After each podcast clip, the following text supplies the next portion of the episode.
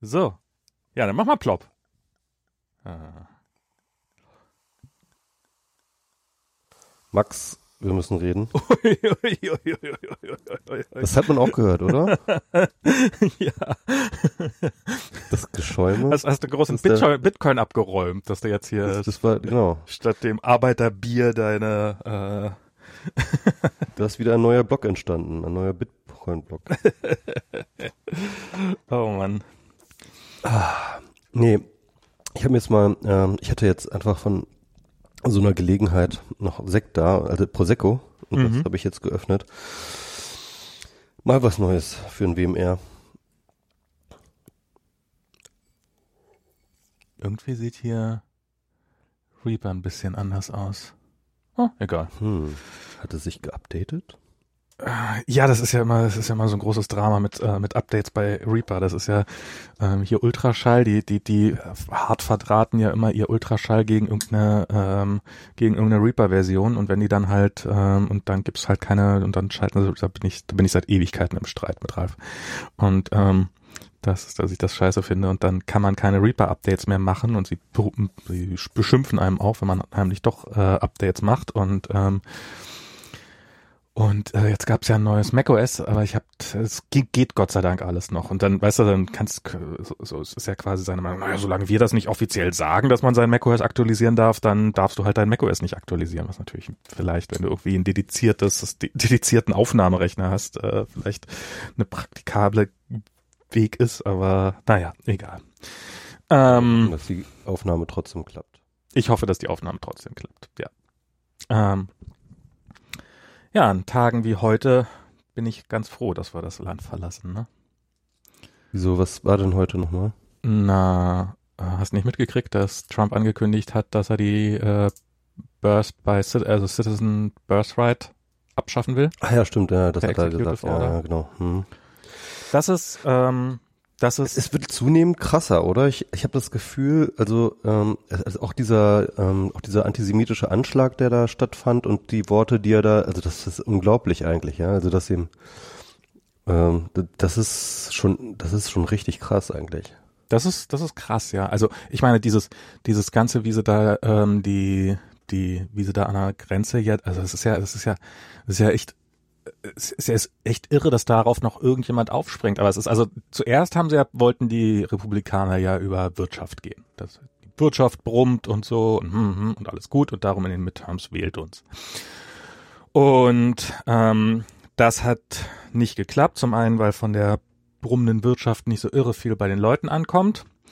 Ähm, zum anderen aber auch, weil die Wirtschaft nicht mehr so brummt. Einige sagen sogar, dass sie, dass, dass, dass die Rezession schon angefangen hat. Und dass der einzige Grund, warum sich das noch nicht ausgewirkt hat, ähm, dass die Wirtschaft tatsächlich äh, merklich zusammengebrochen ist, weil halt ähm, die staatlichen Investitionen so gigantisch zugenommen haben, ähm, die mit Schulden finanziert werden.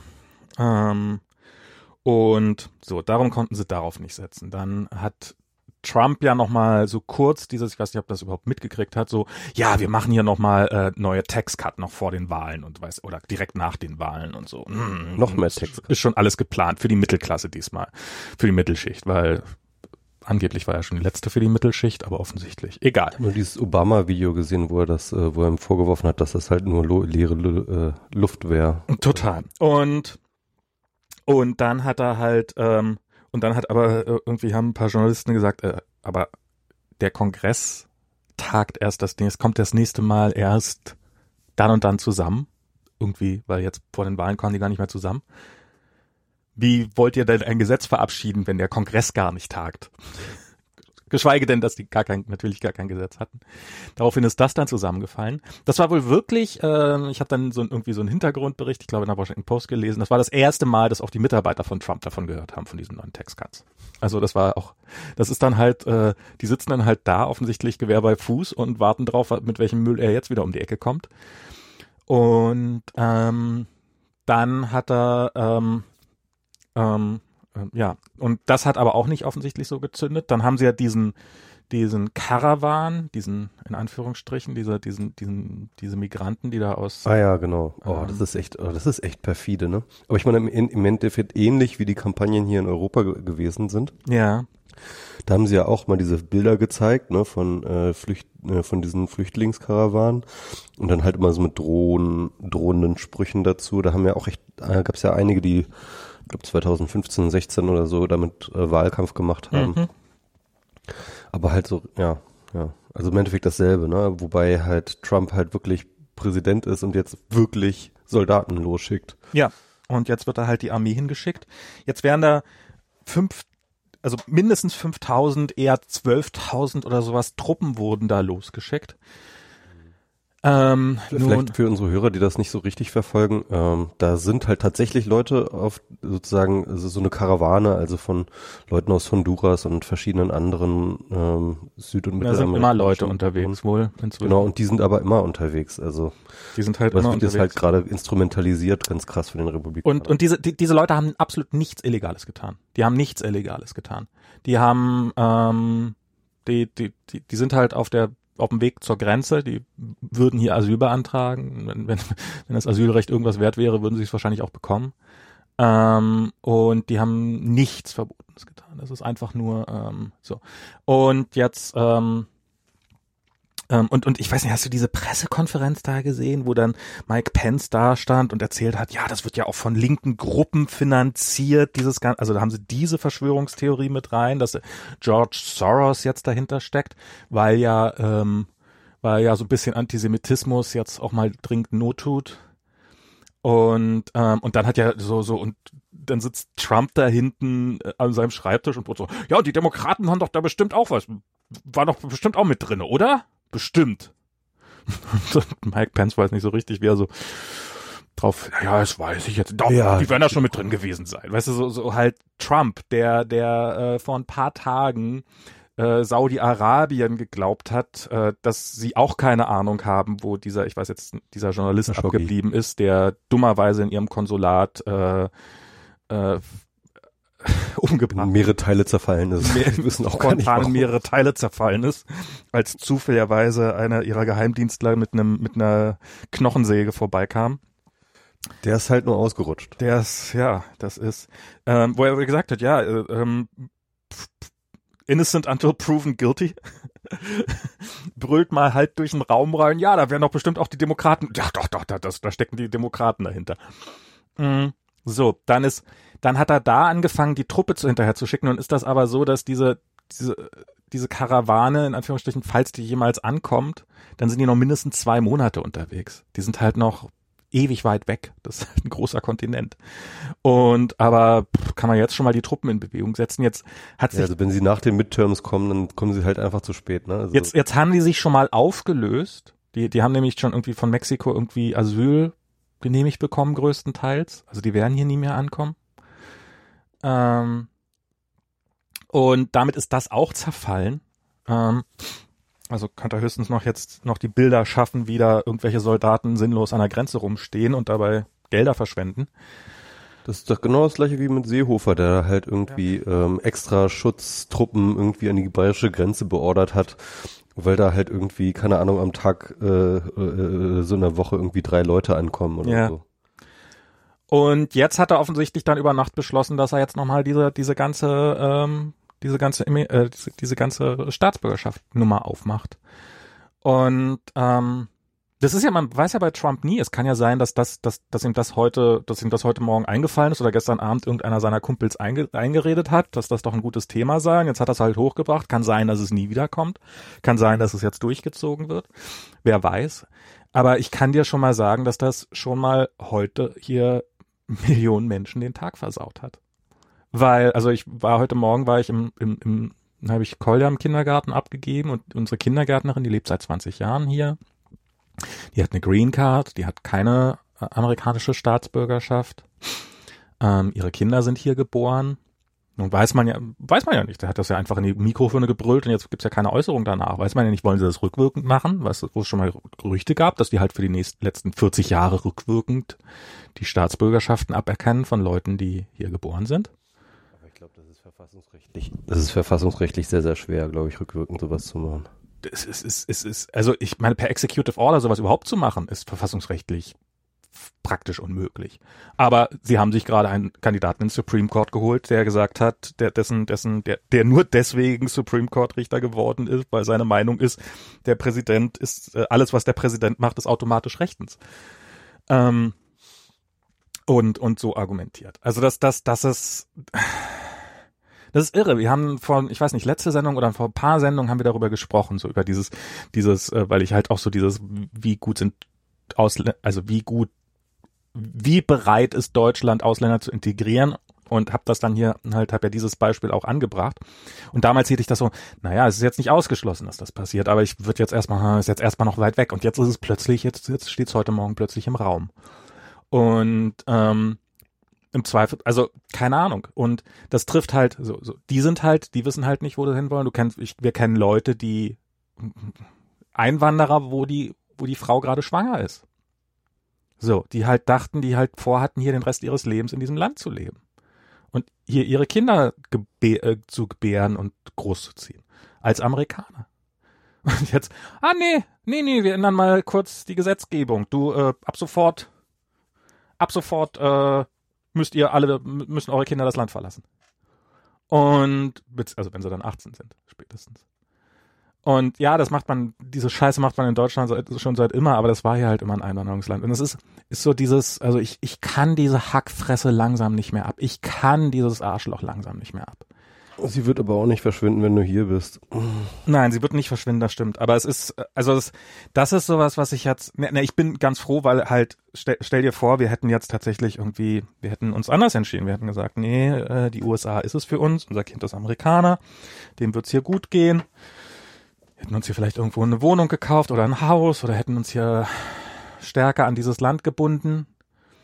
Und ähm, plötzlich stellst du, erfährst du, ja, ähm, diese Staatsbürgerschaft, die dein Kind hatte, dieses Recht, dass es hier leben darf, das ist jetzt einfach mal hinfällig. Und der darf nicht hier leben. Und ähm, ihr, dieses Land, in dem wir probieren, gerade uns in Zukunft aufzubauen, das wird nicht sein Land werden können. Ähm, das ist, äh, pff, das ist, also ich kenne so viele, ich kenne ähm, Freunde von uns, die sind, äh, wollte ich, wollte ich eh was drüber erzählen, die sind äh, ja, ich weiß schon ein paar Mal. Sie ist Brasilianerin, er ist Indo-Kanadier, ähm, Sohn einer Flüchtlingsfrau. Äh, ihr Kind ist hier geboren und ähm, die natürlich jetzt gerade auch durchdrehen wegen, wegen Brasilien. Ähm, und Brasilien ist auch so krass, oder? Ja. Ich meine, das ist ja wohl echt, also das ist so nach Duterte so fast der krasseste Rechtspopulist gerade so. Das ist ähm, und ja, also die wissen, dass sie erstmal auf jeden Fall auf absehbare Zeit nicht nach Brasilien zurück können. Ähm, mit den USA hadern sie jetzt auch schon ein bisschen, obwohl die haben hier ein Haus und die haben ja alles und so und die sind hier, sind hier eigentlich ganz gut integriert, aber sehen halt auch und, und das, das das Krasse bei denen. Also ähm, kann ich ja mal erzählen, der ist, ähm, ist äh, zur Radikalisierung von Trump-Wählern. Der ist, ähm, also der, der, der, äh, die sind hier, wie gesagt, äh, sie ist, äh, sie ist Brasilianerin, er ist Indokanadierin. Die Mutter ist Flüchtling aus Indien, ist damals nach, ähm, nach, nach Kanada geflüchtet und lebt jetzt hier halt in den USA, ist verheiratet mit einem Mann und der Typ ist, wenn du mich fragst, Alkoholiker und Trump-Supporter. Und der hat neulich unter einen Facebook-Post geschrieben, ähm, so als als die da die, als da hat diese äh, diese Freundin halt ähm, einen Post gepostet über diese, diese, diese, diese Karawane da und so und sie hat dann äh, und er hat darunter kommentiert, dass man, man sollte da Gräben hinmachen und dann sollte man die Armee aufstellen und dann sollte man diese Dinger alle abknallen. Ui. Und der Typ ist mit einer mit einem mit, einem, mit einer Flücht also mit einem Flüchtling verheiratet. Hm. Und ähm, und und Trump ist ja auch mit einer Einwanderin verheiratet. Ja, aber die, ach, die, deren Eltern sind ja jetzt sind ja jetzt amerikanische Staatsbürger. Die haben das ja, ähm, das ist ja, das ist damit ist ja alles ganz okay. Ja, aber weißt du, das ist der Punkt. Also ich, ich glaube, also okay, also zwei Sachen. Ich, also so einerseits glaube ich halt tatsächlich, ähm, dass halt innerhalb dieser rechten Szene halt Frauen auch so wenig gelten, dass es halt egal ist, ob die importiert sind oder nicht. Also es ist sozusagen, das ist halt eher so ein, wie so ein Ding, ist halt eher wie so ein importiertes Auto, hm. als, als irgendwie der Mensch, ja. Habe ich manchmal das Gefühl, das ist mal so eine steile These. Ähm, das andere ist ähm, diese krasse ähm, kognitive Dissonanz. Ich, es kam, wir hatten ja gerade Bayern äh, in Hessen Wahlen, ne? Ja. Und da gab es dann so eine schöne Grafik, die fand ich sehr, sehr spannend. Ähm, da ging es darum, äh, wie viele Leute, wie die Leute mit und wie viele Leute, wie die Leute ohne Migrationshintergrund abgestimmt haben. Ja. Also Deutsche mit und ohne Migrationshintergrund.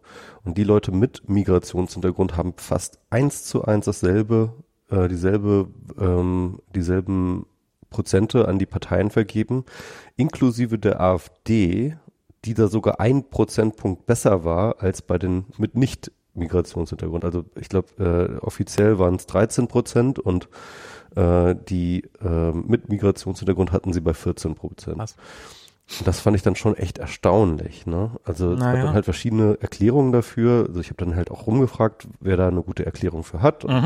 Habe ich gesehen. eine, die halt immer wieder kam, war halt so, so ja, das sind so die, vor allem die Russlanddeutschen, also so die, die Spätaussiedler, die sind halt sehr, sehr AfD-nah irgendwie und ähm, kam aber auch viele Replies im Sinne von ja, ähm, ähm, auch sogar irgendwie ähm, andere ähm, Zuwanderer haben das Gefühl, dass ähm, äh, dass das jetzt auch mal genug sei, sozusagen Ja, nach klar. mir die Sinnflut. ich so, bin ja, drin, mach die Tür zu. Ist doch. Genau, also ich bin doch jetzt drin. Was, was wollt ihr denn jetzt noch?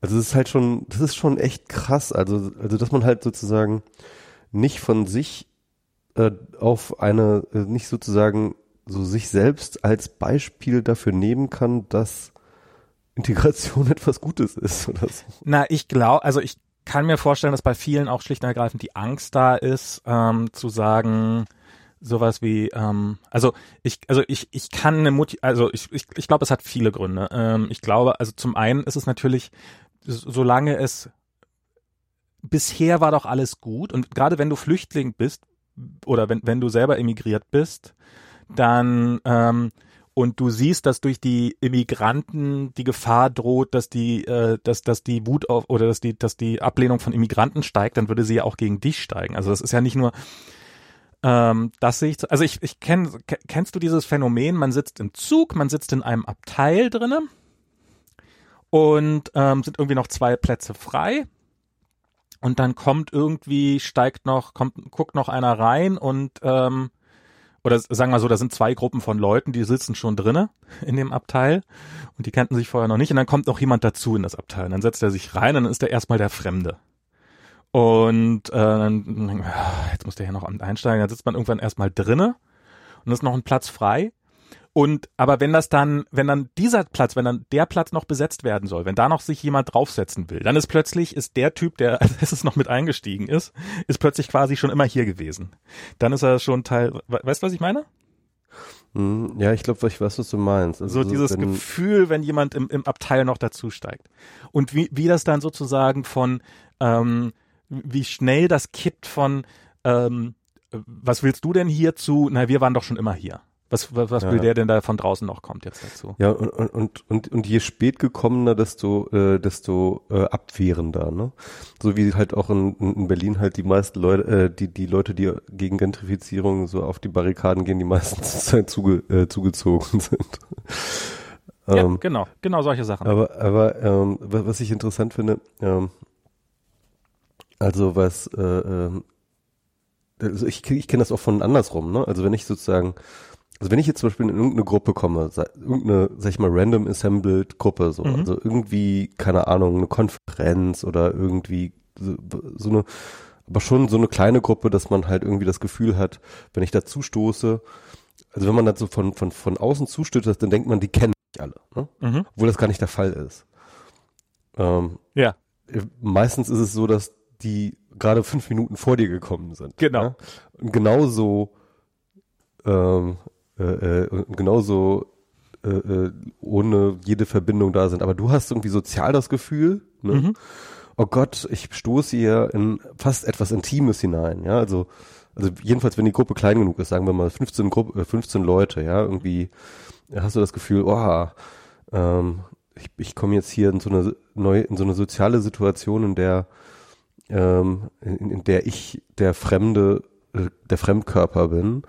Und dabei sind irgendwie alle gerade erst zusammengekommen irgendwie. Das ist ganz lustig. Und dann, genau, also ich kenne das dann nicht, ich glaube, ich bin da nicht so drauf, aber ich kenne das nicht so, wenn dann halt Leute kommen, also dann habe ich jetzt nicht so das Gefühl, oh, ich bin jetzt Teil dieser Gruppe und muss jetzt diese Gruppe nach außen hin verteidigen oder so. Das naja, das nicht. Also das, äh, ich, ich meine, es ist jetzt ja nicht, dass man dann irgendwie die Leute aus, dem aus dem Abteil rausschmeißt. Man ist halt einfach, man ist halt den gerade dazukommenden immer ein bisschen, äh, also es ist halt so, so ja, man oh, jetzt musst du auch noch hier reinkommen, weißt du? Ne? Also das macht man schon.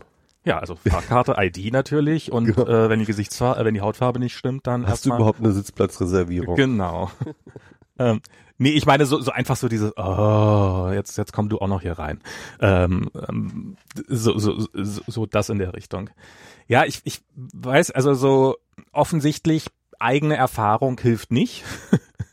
Jedenfalls bei manchen Leuten offensichtlich nicht. Ähm, ja, das muss man schon reflektieren. Also die Erfahrung muss dann auch irgendwie sozusagen nochmal noch mal, äh, also auf einem höheren Level gespiegelt werden, um dann um dann halt wirklich um, es ist ja auch zum Beispiel so, ne, dass halt tatsächlich Leute, die ähm, in der Schule gebullied wurden, ne, also die halt irgendwie fertig gemacht wurden, ja. halt dann äh, sehr, sehr häufig dazu neigen, selber Bullies zu werden. Ne? Also, also dass sie halt im Endeffekt ähm, nicht, sozusagen ihre Erfahrung nicht dazu dient, sozusagen zu reflektierter mit dem Thema Bullying umzugehen. Das ist auch möglich, mhm. ne? das passiert auch, aber es ist eigentlich eher selten, sondern sie werden meistens selber zu Bullies, wo, wo immer sie die Gelegenheit finden. Und das ist halt, äh, das ist halt auch, auch spannend, ne? Ja, das ist, das ist, ja, mh, mm, das passiert auch immer. Ja, das, äh, ich glaube, das liegt auch ein bisschen daher, dass man irgendwie glaubt, die Berechtigung zu haben. Ich wurde ja selber so behandelt und darum habe ich auch das Recht, andere so zu behandeln. Ich glaube, das hat auch ein bisschen was, äh, das, ich glaube, das ist auch mit ein Grund für diese ähm, toxische Nerd-Culture, weil das halt ja auch alles ganz häufig äh, Leute sind, die äh, gebullied wurden und das sind die, die glauben, dass dass sie automatisch in der Opferrolle drinne sind für immer. Genau. Ja. Und egal was sie tun, sie werden immer das Opfer sein und sie werden immer irgendeine Rechtfertigung haben. Ja. Genau. Und, und wenn sie 100 Millionen verdienen und keine Ahnung. ja, auch einfach, ähm, also ja, also die, die, diese diese toxic Nerd, Nerd Culture, das ist wirklich, das ist wirklich, das ist auch da steckt so viel drinne, so, ähm, so eine gewisse Empathielosigkeit. Ähm, ich glaube auch so dieses, dieses, dieser starke Glaube daran, dass es in jedem Thema ja eine klare, klar zu definierende Wahrheit geben müsse. Hm. Ähm, ich habe ähm, jemand, den ich kenne, der kommentiert offensichtlich öfters mal beim Reason Magazine. Ich schätze den sehr. Ähm, ich habe gestern, gestern ich ihn kurz über den Weg gelaufen. Ich habe überlegt, ob ich ihm sage, kommentiere dann nicht mehr. Ähm, und der, der, der, der kommentiert nicht schlimm, aber dadurch bin ich halt, und das ist unfassbar. Das sind, sind halt genau, also so, äh, sie behaupten Libertäre zu sein. Ähm, Reason Magazin. Reason, ja. Kenn ich nicht. Und, und du siehst halt, in den Kommentaren toben sich halt ein Haufen Idioten aus, die ähm, argumentieren, warum es ja total libertär sei, äh, vom Staat zu fordern, dass er gefälligst äh, äh, Transgender-Leute diskriminieren müsse. Ähm. Nee, klar.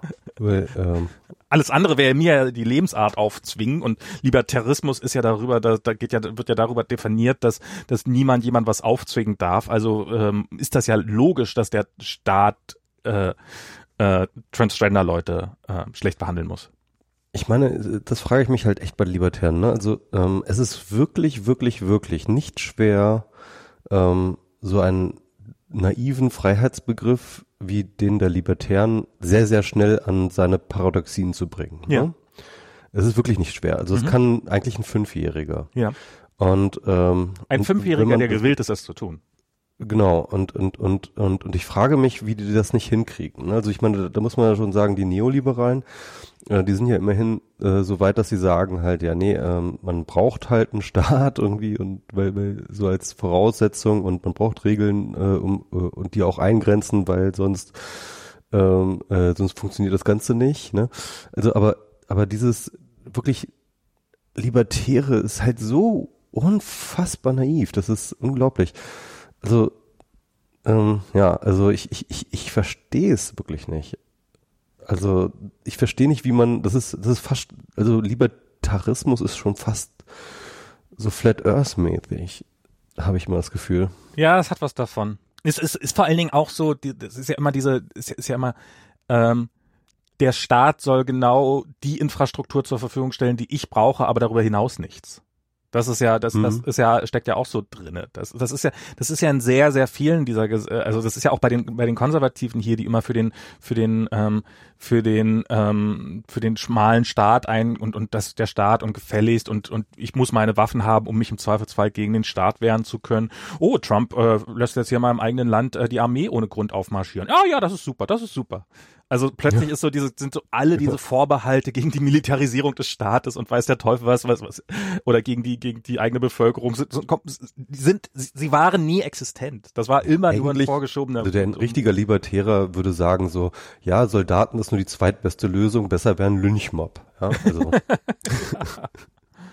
und, und das ist, äh, ja, das ist äh, das das äh, dieses ganze also ich kann die, die kann man auch nicht ernst nehmen, ganz im Ernst. Das ist, das ist halt irgendwie so eine, das sind halt Leute, die, die glauben, dass das, äh, also das ist, ist weit davon entfernt irgendwie mit äh, irgendwie noch, also das sind wirklich Idioten größtenteils. Und äh, ja, ich, ich habe ähm, ähm, ich habe ja ähm, noch immer einige Sachen immer wieder zu Blockchain geschrieben und hatte jetzt auch mehrere Vorträge ja. darüber und so.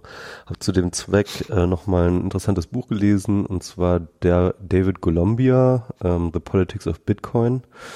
Halt auch gar nicht so dick, irgendwie, ich glaube 100 Seiten, äh, breitete halt so ein bisschen aus, diese ganze, äh, diese ganze Verquickung von libertärer Ideologie über die Cypherpunks, also äh, Kryptoanarchismus, ne, irgendwie ähm, ähm, äh, wie heißt der May, äh, der da irgendwie im in den 90ern diese, äh, dieses Krypto-Manifest, äh, krypto-anarchistische Manifest geschrieben hat, bis hin zu diesen Mailinglisten, in denen dann halt irgendwann diese Idee zur Kryptowährung aufkam, wo dann halt auch Bitcoin entsprechend released wurde. Und, ähm, und, und, und welche, sag ich mal, welches Gesellschafts- und Welt- und, und Menschenbild halt dahinter steht. So, und das ist halt genau aus dieser libertären Tradition heraus. Ähm, was ich ganz spannend fand, hatte alles sehr, sehr gut organisiert. Und wenn du, wenn du das dir mal wirklich so vergegenwärtigst, diese ganze Idee von Trustlessness, ne, wo halt du sagst, okay, wir haben jetzt ein System, ähm, sozusagen kryptografisch abgesichertes System, wo halt verschiedene ähm, Interessen ähm, sozusagen sich in Check halten, weil sie, ähm, äh, äh weil sie sozusagen ähm, bessere Incentives haben, um nach den Regeln zu spielen, als das System zu gamen. Ne? Ja. Das ist so ein bisschen so diese Idee von Trustlessness. Mhm. Das heißt also, das System zu gamen ist teurer, als, äh, als einfach nach den Regeln zu spielen. Mhm. Und, äh, und das, das basiert natürlich auf so einer Idee, dass eigentlich jeder jeden übers Ohr hauen will. Ja? Also das ist sozusagen die Grundannahme von jedem Trustlessness-System ist erstmal sozusagen, es gibt keine Gemeinschaft, sondern nur gegen nur Individuen, die sich gegenseitig versuchen, äh, übers Ohr zu hauen. Na, so weit musst du nicht gehen. Du kannst, du kannst auch sagen, es, du hast eine Gemeinschaft, in der die meisten ähm, äh, äh, also so die, diese Trustlessness, äh, nicht, nicht nur, weil es nur solche gibt, die dich übers Ohr hauen wollen, sondern weil es einfach genug gibt, die dich übers Ohr hauen wollen. Ich glaube, das ist. Ja klar, also äh, so aus dem, genau, das ist halt so aus dem Security-Standpunkt halt total nachvollziehbar, ne? Aber sobald es halt eben sozusagen darum geht, dass du sagst, ähm, hier, unser System ist halt viel besser als ne, jede Form von zentraler Organisation oder Institution, ähm, ähm, sagst du halt, okay, ähm, äh, du, das ist ja ein Statement zu sagen, ähm, wir wollen gerne ein System, das halt ohne, ohne Vertrauen auskommt. Wir wollen eine Gesellschaft. Im Endeffekt heißt das, wir wollen eine Gesellschaft ohne Vertrauen. Mhm. Ähm, und äh, das ist ja eigentlich, wenn man drüber nachdenkt, mal eine Dystopie, oder? Ich meine. Ja. Ähm, ja. Halt vielleicht gar nicht das, was wir so wollen. Bei diesen ganzen Kryptotypen, das ist ja auch, ich habe irgendwann hatte ich jetzt mal, äh, ich, ich gucke regelmäßig bei CCN Cryptocurrency News rein ähm, und äh, die die die egal was gerade passiert ist, sie es ist immer es ist immer der Beweis, dass äh, alles ist der Beweis, dass der dass der dass der echte Durchbruch von Krypto jetzt quasi direkt vor der Tür steht. Das ist echt so ein Snake Oil Ding. So, ja, ähm, Krypto ist jetzt äh, gerade wieder gestiegen. Das ist der Beweis, dass Krypto äh, bald äh, bald äh, den großen Durchmaß haben wird. Ähm, äh, ja, Krypto ist jetzt gerade wieder gefallen. Äh, das ist der Beweis, dass jetzt der Bottom erreicht ist und dass bald der große Durchmarsch anfängt. Das ist wirklich egal, was da passiert. Es ist immer der gleich, der große Durchmarsch. Ja, dass der Markt bereinigt wird, heißt das jetzt so. Ja, ne, es ist jetzt, also, dass der Markt, ist, äh, the bottom is checked oder irgendwie sowas und keine Ahnung. So und ähm, ähm, ja, und, und da hat halt irgendwann mal haben die halt einen Artikel geschrieben über einen, der halt über so, so, so, so ein Anleger und hat gemeint, so, naja, ähm, falls er jetzt wirklich, also äh, der, der, der, der so ein bisschen lakonisch geschrieben hat, naja, äh, für eine Post, äh, also für eine postapokalyptische Gesellschaft, in der es äh, keinerlei Infrastruktur mehr gibt, äh, wäre das Letzte, was ich haben will, eine Kryptowährung, die auf ein hervorragendes Stromnetz und auf ein weltweites Hochgeschwindigkeitsdatennetz angewiesen ist, äh, um zu funktionieren. Ja, was, was, was auf Anhieb Sinn macht, was wirklich einfach, ja, okay, stimmt. Good point. Das letzte, ja. was du brauchst, ist ein paar Bits auf einer, auf einem SSD, auf einer, auf, auf, auf einem USB-Stick, ähm, in so einer Situation. Und, und der ist in den Kommentaren wirklich so, der, der ist beschimpft worden. Und zwar so, ja, der ist doch nur gekauft und der ist doch nur das und das ist doch, ja, und der will's nicht sehen und er ist doch nur einer von denen und so. Er hat gerade einen hervorragenden Punkt gemacht, den du erstmal widerlegen solltest. Aber das ist, das, das spielt ja auch alles keine Rolle. Das spielt ja auch alles keine Rolle. Das ist, äh, die Leute, die Leute, da, da, das ist sowas, was auch bei diesen, was, was ich vorhin noch sagen wollte, was, was ein Punkt, der mir bei den, bei diesem ganzen Nerd, Nerd-Scheiß nicht, Nerds halten sich für schlau. Und, äh, oder für schlauer als der Rest. Und sich für schlauer als der Rest zu halten, ist schon mal eine scheiß Idee. Weil ja, du bist oft schlauer als der Rest, aber nicht immer. Und, und, ähm, Ja, also ich schon. Ach so, ja, ja, na klar. So, also ja. wir also beide es, natürlich. Es gibt auch es gibt auch Ausnahmen. ja, ne? also ich bin schlauer als du und du bist schlauer als der Rest, natürlich. Aber und zwar in allen Bereichen. Auch in Bereichen, von denen wir noch nie was gehört haben, sind wir auf Anhieb schlauer als der Rest. Ich kann mich da sofort reindingsen. La Lasergehirn. Beat, beat, beat. Und äh, und das ist halt bei das das erlebt man öfters mal, dass bei dass äh, wenn man ich äh, ich arbeite in einer Firma mit sehr vielen Nerds zusammen und wo man dann auch so wo dann so ja so, so, so, wo dann so ja ich erkläre das jetzt mal kommt. Wobei jetzt jetzt hatte ich gerade Diskussion mit einer mit einer Verwandten von mir die, die aus ich erkläre dir jetzt mal wie das alles funktioniert. Die hat mir erstmal erklärt wie Millennials funktionieren und hat die ganze Zeit Millennials falsch geschrieben. Ähm, hat mir erstmal erklärt dass meine Definition meine Wikipedia Definition von Millennials ja total falsch sein ich erkläre dir mal was, was Millennials wirklich sind und warum die alle scheiße sind natürlich ähm, Grundscheiße. ja Die sind einfach auch, die sind einfach, weißt du, Max, es gibt einfach Leute, die sind zur falschen Zeit geboren. Ja. Die können auch nichts dafür. So. Wenn du ab die sind 84 einfach, geboren einfach, bist, bist du einfach scheiße. Ja, das ist, ähm, Das ist einfach machen. so. Das ist äh, äh, und und ja, im Wesentlichen war das tatsächlich so so ein bisschen ihre Aussage. Ähm, also sie hat irgendwie, sie ist wir als Führungspersönlichkeiten, wo ich so dachte, oh. Oh, wann hast du das letzte Mal in den Spiegel geguckt und dich ein Weißt du bisschen eigentlich, dass wir? Xennials sind? Hast du das mal, hast du diesen Ach, Artikel ich mal gesehen? keinen Bock drauf auf diesen ganzen Dreck. Ja, okay. Also ich finde das interessant, weil ich hatte nämlich, ich hatte nämlich immer so Identifikationsprobleme, ne? Es gibt ja so ein bisschen so diese Generation X und Ja. Äh, äh, Generation Golf, ne? Hm. Und die hatte ich halt natürlich damals als äh, jugendlicher Kind irgendwie hatte ich das diese Diskussion darum mitbekommen, aber ähm, war halt eigentlich irgendwie nicht so richtig Teil davon oder halt höchstens so so, so ein Ausläufer davon, ne? Hm. Irgendwie, ich war nicht mal wirklich, ich fühlte mich, also also ich, ich, ich wusste, was da beschrieben wird mit, mit Generation X, aber irgendwie hatte ich nicht das Gefühl, dazu zu gehören, so Ja. nicht mehr. Und dann kam halt diese ganze Millennial-Diskussion auf und da hatte ich auch wieder das Gefühl, dass ich nicht Teil davon bin, äh, weil irgendwie die sind halt alle jünger als ich, ne? Also du bist Und eine dann vergessene Generation, über die sich niemand lustig gemacht hat. Genau, also ja, irgendwie, ich, ich hatte das Gefühl, mir fehlt mal eine generationale Identität. ja. okay. Und dann kam irgendwie letztens dieser Artikel über Xennials, ja, und ähm, die halt genau genau diesen Ausschnitt, äh, in dem ich geboren bin, ich weiß nicht, was, was, was war das, von, glaube ich, 75 bis 85 oder sowas hatten sie das irgendwie, äh, Mhm. hatten sie das irgendwie so eingeordnet. Und ähm, das ist so diese Generation, die halt eben weder Generation X noch äh, Millennial, äh, sondern so, oder Millennials ist, sondern halt genau dazwischen die Xennials.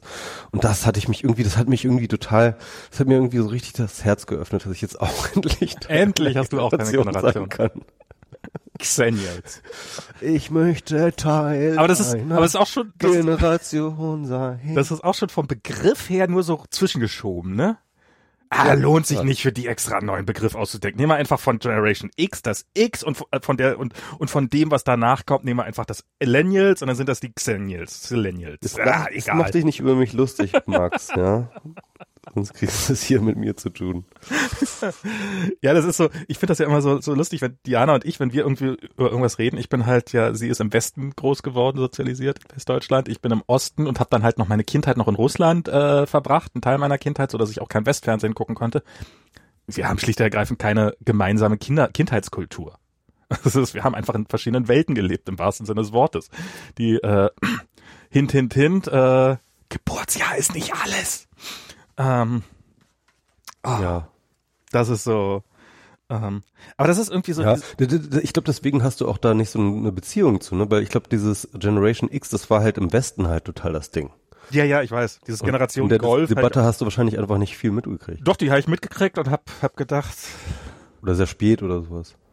Naja, so, ich meine, ich war zwölf, als war ja die Mauer nach dem- gefallen Das war ja ist. schon nach, also, dem- nach dem Mauerfall, ja, auf jeden Fall. äh, ich bin, Bei also, aber, aber das 90ern war halt, ja, das war natürlich, also das ist, das ist, ähm, ich habe neulich, habe ich in einer, in einer, ich glaube, das war in einer Taz, habe ich mal so einen, so, einen, so einen ganz spannenden Artikel über Ostidentität auch äh, gelesen und sowas und der hat, ähm, und der jetzt auch gerade mit dem mit dem Hochkommen ähm, der Nazis in, in, in gerade in Sachsen und in, also in Großteil in vielen Teilen Ostdeutschlands ähm, da darauf ein bisschen reflektiert hat und so und wie weit das damals schon verbreitet war. Und ähm, da kommt jetzt gerade so ein bisschen was hoch, aber das ist so so das das finde ich ja ähm, das sowas was was ich auch ein Stück weit ver Du meinst also deine Jugend, äh, als du noch Störkraft gehört hast und so. Nee, aber eben äh, meine, meine Jugend, in der ich mit solchen Leuten zu tun hatte. Und mit der ich halt, also wo ich, äh, wo ich halt selber, wo ich halt selber auch vor Nazis Angst haben musste. Und ähm, weil die damals halt Teil der Realität waren, weil das halt in der Nachwende Osten ähm, ja gang und gäbe war. Und und das ist sowas, was also so überhaupt also so, weil halt eine ganze Generation, das hat neulich hat jemand auf Hacker News hat das kommentiert, dass der hat geschrieben so, äh, ist eigentlich erstaunlich, es ging um den Film Goodbye Lenin, keine Ahnung wieso mehr, aber so und der hat geschrieben, das ist erstaunlich, dass dass jemand äh, Anfang der 2000er schon so so gut das Wiederauferstarken der Nazis äh, begründen konnte. Und alle so, hä, wovon redest du? Und kannst du mal dein dein dein dein dein Tweetbot ausschalten? Ähm, danke. Ähm, und, ähm, und, und dann halt so, ja, nein, es wird halt beschrieben wie eine Frau, die ins Koma gefallen ist und sterben wird, wenn sie erfährt, äh, dass ihr ganzes Leben nichts, äh, nicht mehr vorhanden ist.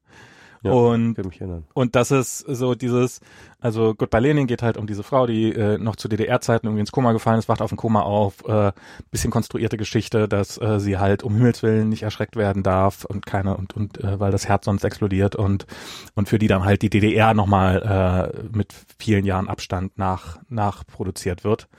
Ähm, und nach, ach so genau, es ging um Sigmund Jähn, ging es das darum, dass so, so unfassbar viele Deutsche schlicht und ergreifend nicht wissen, dass Sigmund Jähn der erste Deutsche im Alt war. Ähm, und ähm, und da, da kam dann Goodbye Lenin rein. Und und das ist und, und das ist eigentlich auch so was komplett unaufgearbeitetes, dass da halt, was weiß ich was, die Generation meiner Eltern, also meine Eltern sind da noch relativ glücklich gefallen, ähm, auf die Füße gefallen im Laufe der Zeit, aber die mussten auch ganz schön kämpfen. Und ich kenne viele, viele, viele Leute, die daran zerbrochen sind, äh, deren Ehen daran gescheitert sind, deren Alkoholismus, die gestorben sind, die, die, die, äh, weil halt, ähm, weil halt die so um die 40 waren und äh, sich gerade sowas wie ein Leben und eine Karriere und weiß der Teufel was aufgebaut haben und es plötzlich alles von einem Tag auf den anderen wertlos war.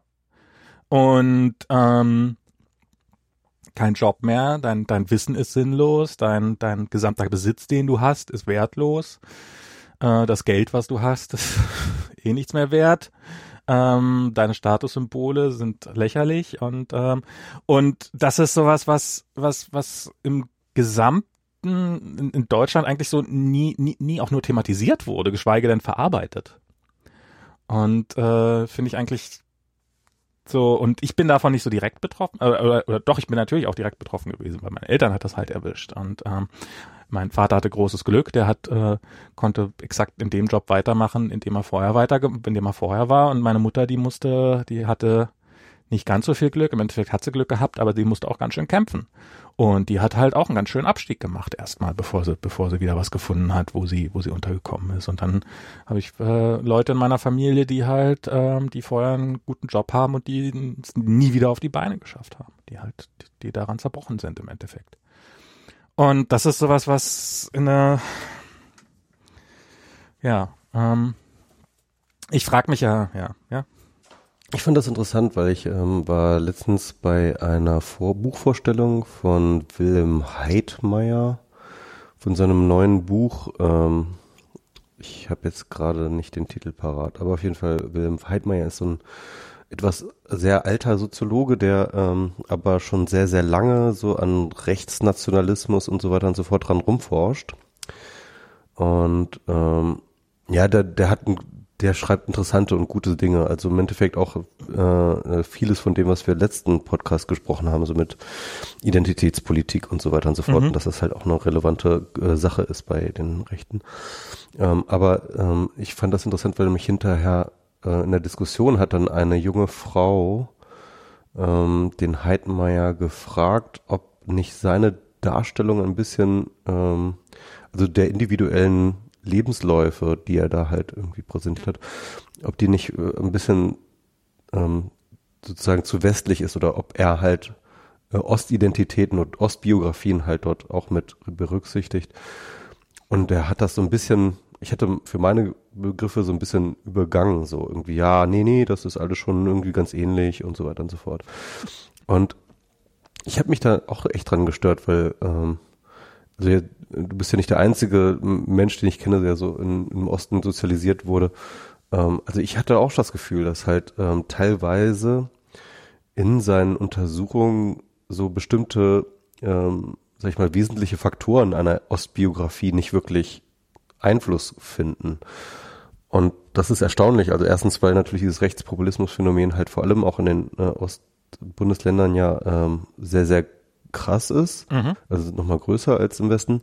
Und äh, zweitens, weil ich halt ähm, auch das Gefühl habe, also wenn ich, da habe ich nochmal noch mal, noch mal nachgedacht. Ähm, also das war nochmal so ein Startpunkt von der, von, von, von der Reflexion darüber, dass ja eigentlich die gesamte ähm, Narration über den, den Mauerfall und die Wiedervereinigung und so weiter und so fort komplett und ausschließlich von Westmedien reflektiert und ähm, publiziert wurde. Also mhm. sozusagen, ja.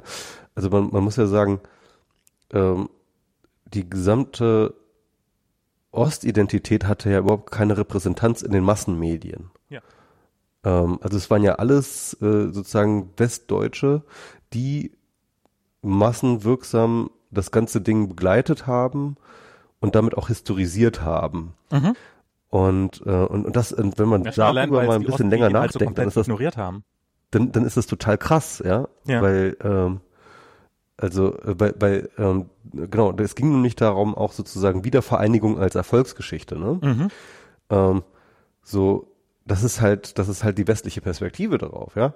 Ja, die haben wir doch gut integriert, die, die unsere, unsere äh, Ostjungs hier, guckt die doch mal an, die sehen noch hier ganz äh, rosig aus um die Wangen, ja. Obwohl und, sie eigentlich nichts können, haben wir trotzdem noch was aus ihnen gemacht. Genau, und noch was aus denen gemacht, ja. Haben wir, haben wir doch Glasfaser gelegt bei denen und so. Naja, so weit, also, so, so weit würde ich jetzt nicht gehen, aber ja. Doch, haben sie ja tatsächlich. Äh, ist egal. Auf jeden Fall, ähm,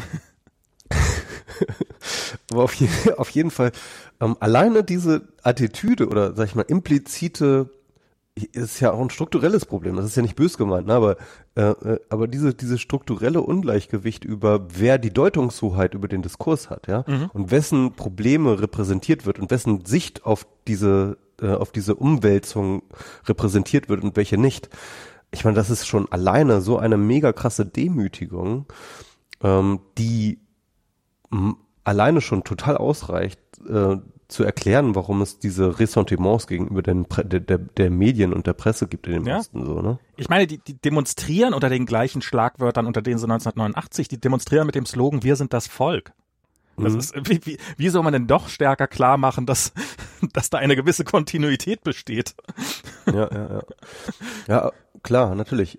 Und, und, und ich meine, also und das, da geht's halt aber, genau, es geht auch um Repräsentanz. Und wenn du dir auch die Politik anschaust, ne, ich meine, okay, wir haben Angela Merkel, die ja. große Ostbundeskanzlerin, aber guck dir das gesamte Kabinett an, da sind kaum Ossis bei, ne? Also es ist halt, äh, also ich, ich, ich glaube ja, ähm, äh, ich glaube ja durchaus als, äh, sag ich mal, ähm, äh, Linksliberaler an so eine Art von Quote ähm, äh, präferierend ähm, dass man da alleine drauf achtet und keine gesetzlichen Regelungen für braucht, ne? Also wenn man, man selber halt darauf achtet und keine gesetzlichen Regelungen, dann ist es keine Quote mehr. dann ist es einfach Alltag. Ja, also so interne Quoten ja, ja. oder halt, sag ich mal, ja, irgendwie mhm. gefühlte Quotenregelung. Ähm, dass man einfach ähm, weiß, dass es eine gute und, Idee und, ist. Und ich glaube daran aber auch durchaus in, in Sachen ähm, Ostidentitäten. Weil, ähm, ähm, weil das halt, ähm, man muss halt auch sehen, ich, ich keine Ahnung, es sind 30 bis 40 Prozent unserer Bevölkerung. Ja, das ist halt schon, ist halt mega relevant. Ja, und wenn die halt das Gefühl haben, dass ihre äh, ihr Blickwinkel, ihre Biografien und ihre ne, und, und ihre Geschichte und ihre und, und, und, und ihre Perspektive auf die Welt, wenn das alles nicht repräsentiert wird, dass das äh, dass man da sich da irgendwie sozusagen okkupiert fühlt, dass man sich fremdbestimmt fühlt, ist halt, glaube ich, äh, relativ relativ nachvollziehbar. Ja, wie gesagt, also es ist jetzt äh, bei dieser Verwandten, die da halt ähm, ähm, die, die, die, mit der ich da diskutiert habe, über die Millennials, der, deren Begründung war auch, dass sie selber ja gar kein Millennial ist, schon mal gar nicht sein kann, weil sie ist ja im Osten groß geworden und äh, was nicht stimmt, sie ist im Osten geboren, aber hat dann nur wenige Jahre ihres Lebens gelebt, ganz, sie ist deutlich jünger als ich und ich habe da auch schon nicht allzu viel. Und das ja sozusagen und und und sie ja damit nicht und sie ja noch richtig hart arbeiten gelernt hat und so und mhm, und, und noch sich selber äh, sozusagen nicht alles in den Arsch geschoben bekommen hat und so. Und es ist schon das ist schon so eine so eine so eine also, pff, ja Form von also Identität finde ich jetzt den falschen Begriff, weil es ist schon eine Form von von von Abgrenzung und gegenüber anderen und äh, eine Form von Fremdenfeindlichkeit. Und es ist halt zumindest eine Form von Ignoranz, ne? Es ist eine Form von Ignoranz auf jeden Fall und gerade so dieses, na, wir, ich, ich weiß noch, ich weiß noch, das ist ganz lange her, da war ich so irgendwie vielleicht Anfang 20 und da war ich auf irgendeiner Party und ähm, habe mich mit irgendjemand unterhalten und es war ganz nett und irgendwie man so ein bla und dann habe ich gefragt, wo er, wo, wo er herkommt und dann bla, bla, ja da und ich weiß nicht mehr woher, aus dem Westen und ich war halt so richtig so so what und ähm, und er so, äh, irgendwie so der Typ so, äh, ja, dachtest du etwa, ihr seid unter euch? Und äh, ich so für so so war natürlich dann die Absurdität der Aussage schon durchaus bewusst in dem Moment, aber so ja schon so ein bisschen und ähm, und und und das ist bei vielen und und bei mir hat das sich dann halt komplett aufgelöst. Ähm, also es war halt irgendwie, es war also der der Grund keine Ahnung, wieso der Grund kam. Also es ist halt und und ähm, und ich weiß, dass das, was weiß ich, was zum Beispiel bei meinen Eltern oder bei meiner Tante oder sowas, da ist schon noch dieses, naja, wir Ossis, wir sind ja schon noch was Besonderes. Also äh, so so ein bisschen so wir, wir haben wir haben die Wände geschafft und wir haben und halt so diese diese diese dieses äh, die, dieser dieser dieser Stolz, äh, in dem noch die Demütigung äh, der der Nachwendezeit mit drinne steckt. Das ist das ist schon eine gefährliche Mischung auf jeden Fall und das ist schon sehr sehr weit verbreitet. Und es gibt halt auch es gibt halt auch diese diese Wessi-Arroganz. Also eine, eine, eine Freundin hat mir mal erzählt, die hat in die lebt in Frankfurt und die hat halt irgendwie ähm, sich mit irgendjemand unterhalten, dann ging es auch darum, ähm, ich glaube, habe ich schon mal erzählt, die Geschichte, dass das, wo sie halt herkommen, also auch so, ah, ja, das, hat, das merkt man ja gar nicht, dass sie aus dem Osten kommen. So, als ob man das irgendwie so einer, sie, sie, sie reden ja vollständige Gesetze, so, so nach dem Motto oder keine Ahnung was.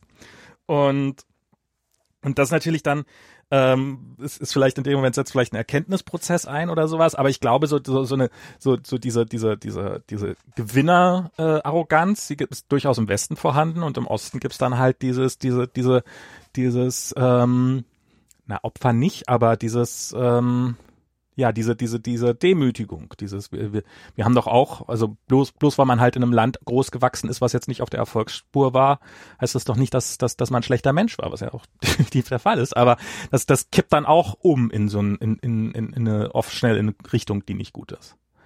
Das ist schwer. Sehr, sehr schwer. Ja. Auf jeden Fall. Aber das ist interessant, weil das natürlich ähnliche Parallele mit den Nerd-Identitäten hat, ne? Also diese, ähm, also diese, diese ursprüngliche Demütigung, ne? Mhm. Also so, so eine, so eine, ähm, also so ein ähm, Urerlebnis, zu dem man immer wieder zurückkehren und daraus wieder neue Empörungen schaffen kann, die einen in die Lage versetzt, sich selbst als Opfer zu ähm, verstehen und daraus die Legitimität zieht, ähm, halt mal so richtig auf den Putz zu hauen oder oder oder ähm, einfach ähm, ähm, oder, oder sein, sein eigenes Verhalten zu rechtfertigen. Ich meine, das ist halt der, der Punkt. Ne? Ich meine, ähm, es gibt immer so diesen Spruch, dass niemand äh, böse ist, ja, sondern mhm. alle glauben äh, von sich, dass sie die Guten sind. Mhm. Und das stimmt ja auch, dass alle Leute glauben, von sich die Guten zu sein. Mhm. Aber ist das so? Ähm, ja, also ich glaube, es ist selten so, dass Leute ähm, äh, dass Leute von sich das Bild haben, ich bin jetzt der Böse so und mhm. jetzt böse Sachen. Okay. Ähm, beziehungsweise, ähm, vielleicht ist das falsch ausgedrückt. Ähm, ich glaube nicht, dass alle Leute glauben, dass sie die Guten sind, sondern, aber ich glaube, dass alle Leute glauben, dass sie nicht die Bösen sind. Sie glauben, dass es gerechtfertigt ist. Ja. Genau. Also sie sagen halt, wenn ich hier über die Stränge schlage und ja, vielleicht bin ich über die Stränge geschlagen, dann hat das aber auch einen Grund, dann, dann, dann ist es gerechtfertigt, weil ich nämlich damals schon irgendwie die und die Demütigung habe einstecken müssen. Mhm. Und jetzt räche ich mich halt einfach, ja. Und ja. wenn es jetzt halt auch die Falschen trifft, ja, mich hat's auch damals getroffen, ich war auch der Falsche, ja. Mhm. Also es äh, sozusagen, ähm, es wird, es, es ist halt so eine Legitimation. Mhm. Ähm, selbst für Verhalten, von dem man selber glaubt, dass es falsch ist, ja. Ähm, gibt, jeder hat dann immer eine Begründung dafür und das und, und, und so eine Opfergeschichte, so eine ursprüngliche Opfergeschichte, zu der man immer wieder zurückkehren kann, ist, glaube ich, halt ganz, ganz wesentlicher ähm, Baustein für so etwas. Wenn man das nicht hat, ne, also wenn man halt keine eigene Opfergeschichte hat, dann, ähm, äh, dann, dann, dann ist man sozusagen immer wieder auf sich selbst zurückgeworfen, zu legitimieren, warum er jetzt gerade wieder ausgerastet ist. Ja, ja, ja, klar. Das ist ja, das, das ist ja auch was Bequemes. Opfer. Ja, total. Das ist ja, ähm, das, ähm, ich meine, das erlebt man jetzt hier bei der, bei der, also das, das, das, äh, das ist jetzt hier bei dieser, bei dieser Trump-Rechten, die auf der einen Seite sich immer tun, als ob sich oder die sich immer total freuen, wenn die Lips getriggert, getriggert sind und sich als total und und äh, und gar nicht mehr genug Winning bekommen können, aber auf der anderen Seite, wenn äh, 2000 äh, Frauen, Kinder und äh, ein paar Männer an der Grenze verhungert auftauchen, dann äh, nicht mehr schlafen können, obwohl sie die äh, literally größte, mit Abstand größte Armee der Welt haben und die glauben, da jetzt tatsächlich hinschicken zu müssen. Ähm, und äh, ja, das ist äh, klar, das macht sich immer leichter aus dieser Opferrolle heraus. Darum, darum werden ja auch mal diese Angstbilder so einge, eingeimpft. Es ist ja, ähm,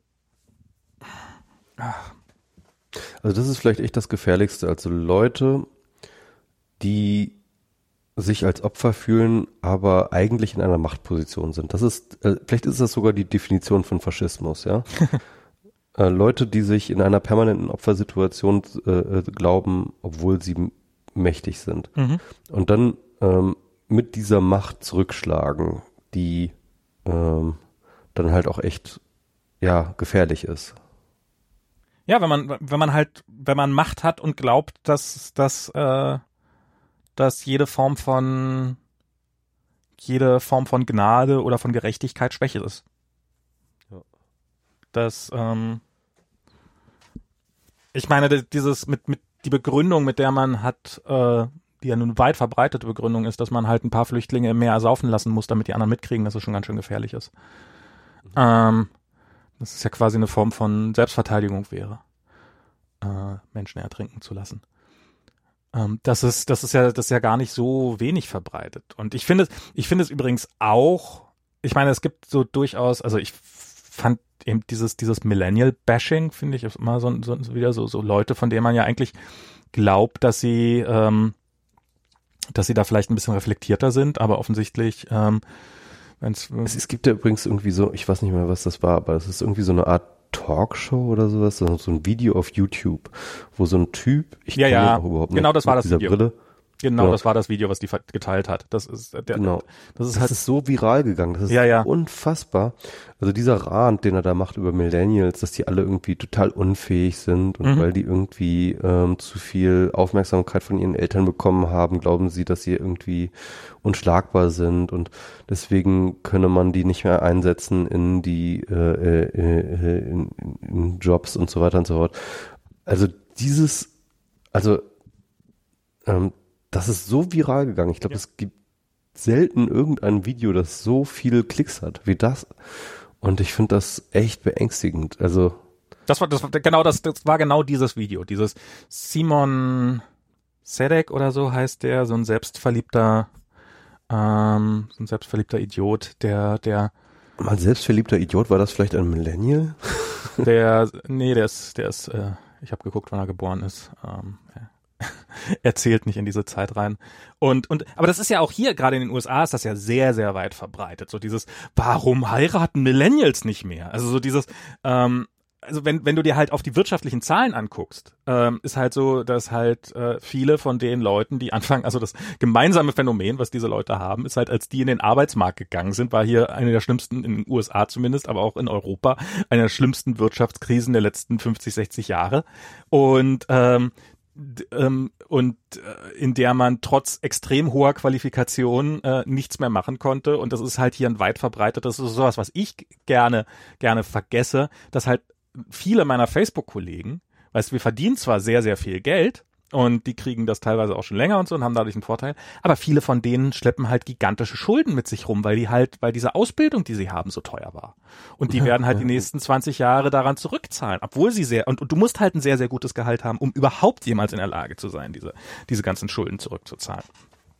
Hm. Und, ähm, und und du hast eine ganze Generation an Menschen, die halt äh, die und die halt dem dem dem Phänomen ausgesetzt sind, dass die, dass die, dass die Ausbildung immer immer teurer geworden ist, während die Gehälter nicht gestiegen sind und die Jobs knapp geblieben sind. Und, und natürlich kaufen diese Leute weniger Häuser, kaufen die keine Diamanten mehr? Was, was, warum kaufen Millennials eigentlich keine Diamanten mehr? Sind sie keine Romantiker? Sind sie, was ist bei denen falsch gelaufen? Ja. Habt ihr mal diese scheiß Millennials? Habt ihr mal deren Gehalts, äh, deren Einkommensschichten angesehen?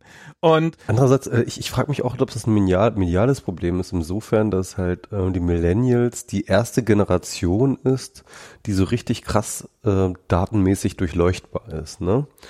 Im Sinne von, ähm, also so, ähm, es gab, äh, ne, ich sag mal so, Generationenunterschiede gab es immer, ne? Also mhm. jede Generation ist mal anders als die, als die davor. Ähm, aber ähm, und, und, und jeder Unterschied, sag ich mal, gibt Konversationsanlässe, ne? Oh, die jungen Leute sind ja in der und der Hinsicht anders, in der und der Hinsicht anders, in der und der Hinsicht. Und das ist ja so ein ständiges Gespräch der Gesellschaft über sich selbst und ihrer sozusagen Reproduktion. Ja. Und ähm, wenn wir jetzt aber halt so durch das Digitale halt ähm, so viele Daten und so viele ähm, Eckpunkte zur Vermessung der Unterschiede haben, dann generiert es halt praktisch unendliche Gesprächsanlässe über die Unterschiede von Generationen, dass halt das Gefühl ist, dass die Millennials so anders sind. Also das sind eigentlich Aliens, ja. Aber das sind die Unterschiede wahrscheinlich gar nicht so riesig, sondern sind halt nur ähm, so deutlich messbar. Also weil ich, ich kann mich auch in diese ganzen Headlines erinnern, an die ja, ja. du jetzt gerade reproduzierst, vor allem so Buzzfeed, das ist das immer ganz gerne, ne? Irgendwie so ähm, äh, sind die Millennials in der und der Hinsicht anders, in der und der Hinsicht anders. Einfach, weil es dazu Zahlen gibt heutzutage, weil, weil, weil halt alles super vermessen ist. Ich glaube, weil es einfach gut läuft. Ich glaube, das ist halt so dieses, dieses übliche seit Jahrtausenden existiert, diese Jugend von heute. Und, ja, und du guckst ja. du, und du guckst dir die halt an und die kommen von der Uni und die sind unerfahren und sind und sind erstmal nicht sonderlich gut und hm, hm, und brauchen erstmal und müssen sich erstmal zurechtfinden und dann denkt man halt nicht, äh, dann ist es halt unbequem zu denken, ach ja, da war ich früher war ich doch genauso, sondern denkt man, oh, die heute, also wir waren damals, oh, guck dir mal an, wie wir sind und und und dann halt auch natürlich, glaube ich, noch ein Stück weit so dieses, dieses, dieses Unfähigkeit, sich in jemanden hineinzuversetzen. Das halt, wenn jemand sagt, äh, scheiße, ich finde keinen Job, dass man eben sich denkt, oh, ich habe doch damals einen Job gefunden, ich musste mich halt ein bisschen anstrengen. Ja, du bist auch in andere Zeiten reingeboren. Es ist noch leichter, einen Job war zu finden. Es hat mir auch nicht geschadet. Es hat mir auch nicht geschadet, so. genau. Und es ist ja, ich finde das ja auch immer so, so auch diesen, diesen, diesen, diesen, diesen Survivor-Bias, so, so dieses, was, so, was es ja dann von älteren Generationen gibt, so auf der Webseite, so, ja, also wir hatten damals auch noch keine, ähm, äh, äh keine, keine, keine Kindersitze in unseren Autos und wir haben es auch überlebt. Und, und wo, wo diese Sätze ja teilweise wirklich fallen, denkst du so, dir ist schon klar, dass das nicht alle überlebt haben. Ja, die, die jetzt noch am Leber leben sind, haben es offensichtlich überlebt, aber es gibt auch viele, die haben es einfach nicht überlebt. Aber die klick, die kommentieren hier nicht unter diesem Video. Rat mal warum. Und, und das ist, das ist so dieses, ja, die kriegen doch heute alles, ich meine gerade so, die, die kriegen doch heute alles in den Arsch reingeschoben. Das ist doch, äh, das, das habe ich schon gehört von meinen, äh, von meinen Großeltern und äh, teilweise auch von meinen Eltern. Das habe ich, also das, das, das trifft doch jede Generation. Und ich sage ja auch über Kolja, also ich, im Augenblick mache ich das noch halt, oh Gott, hast du es gut. Ähm, und ich freue mich für ihn, dass er es gut hat, aber vielleicht denke ich mir auch irgendwann, dir geht's einfach zu gut. Und ähm, okay. und das ist, äh, was weiß ich denn? Also es ist, ich, ich halte das nicht für irgendwie, ich halte das nicht für eine neue Entwicklung. Ich halte das für, für den gleichen Scheiß, den wir schon immer gemacht haben, jetzt einfach nur, nur für die äh, aufgearbeitet, jetzt für die nächste Generation angepasst halt. Apropos der gleiche Scheiß, den wir immer gemacht haben. Ja. Ich muss mal ein MS Pro pullen. Ah, okay. Geh mal ein MS Pro pullen. Ja, ich, ich habe ja noch so ein anderes Thema, so, so, so ein, ah, so, so ein Pet Peeve. Es ist, ähm, was, was mir in den letzten Tagen mal wieder regelmäßig begegnet ist, wo ich auch mich regelmäßig auf die Palme treibt, ist, ist dieses SUV-Fahrer-Bashing. Ähm, und ich, also ich, ich, ich, ich finde gar nicht, dass man irgendwie SUVs toll finden muss, um Himmels Willen.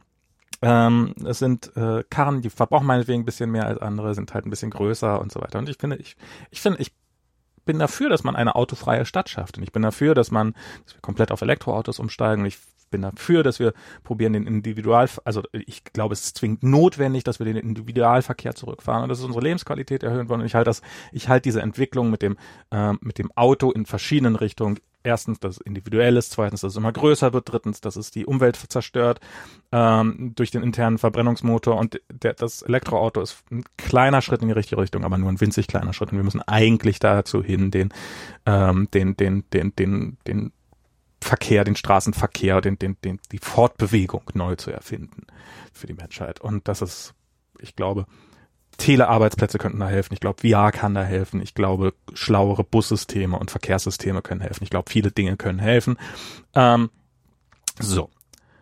Ähm, nichtsdestotrotz finde ich SUV-Fahrer-Bashing eine Katastrophe, weil es ist es ist so unfassbar selbstgerecht und so so so ist halt so ein so ein ja, da steht ein dickes Auto auf der Straße und dann ärgert man sich, dass jemand ein dickes Auto fährt und äh, und dann lässt man diesen diese diese diesen Ärger darüber ungebremst an und erklärt ihn zur Wahrheit. Und und ähm, ja, diese Karren verbrauchen sicherlich ein bisschen mehr und ähm, ja, ähm, die, die sind jetzt bestimmt nicht das Beste auf der Welt, aber bloß weil du kein SUV fährst, bist du nicht automatisch in so einer so einer geilen Selbstrechtfertigungssituation, wo du dir so denkst, so, also ich, ich bin gerade so äh, SUV-Bashing-Bashing ähm, gerade hier so ein bisschen. Es ist so, so, auch das sind, auch das sind Menschen, die die fahren und vielleicht haben die Gründe, diese Autos zu fahren. Und vielleicht wissen sie, dass sie mehr verbrauchen und sind darüber auch nicht glücklich, aber haben gute Gründe, warum sie SUVs fahren. Es soll solche Leute geben. Aber ich verstehe jetzt nicht, welche Gründe sollte man dafür haben?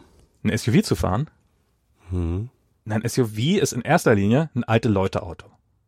Die sind ein bisschen höher als andere Karren.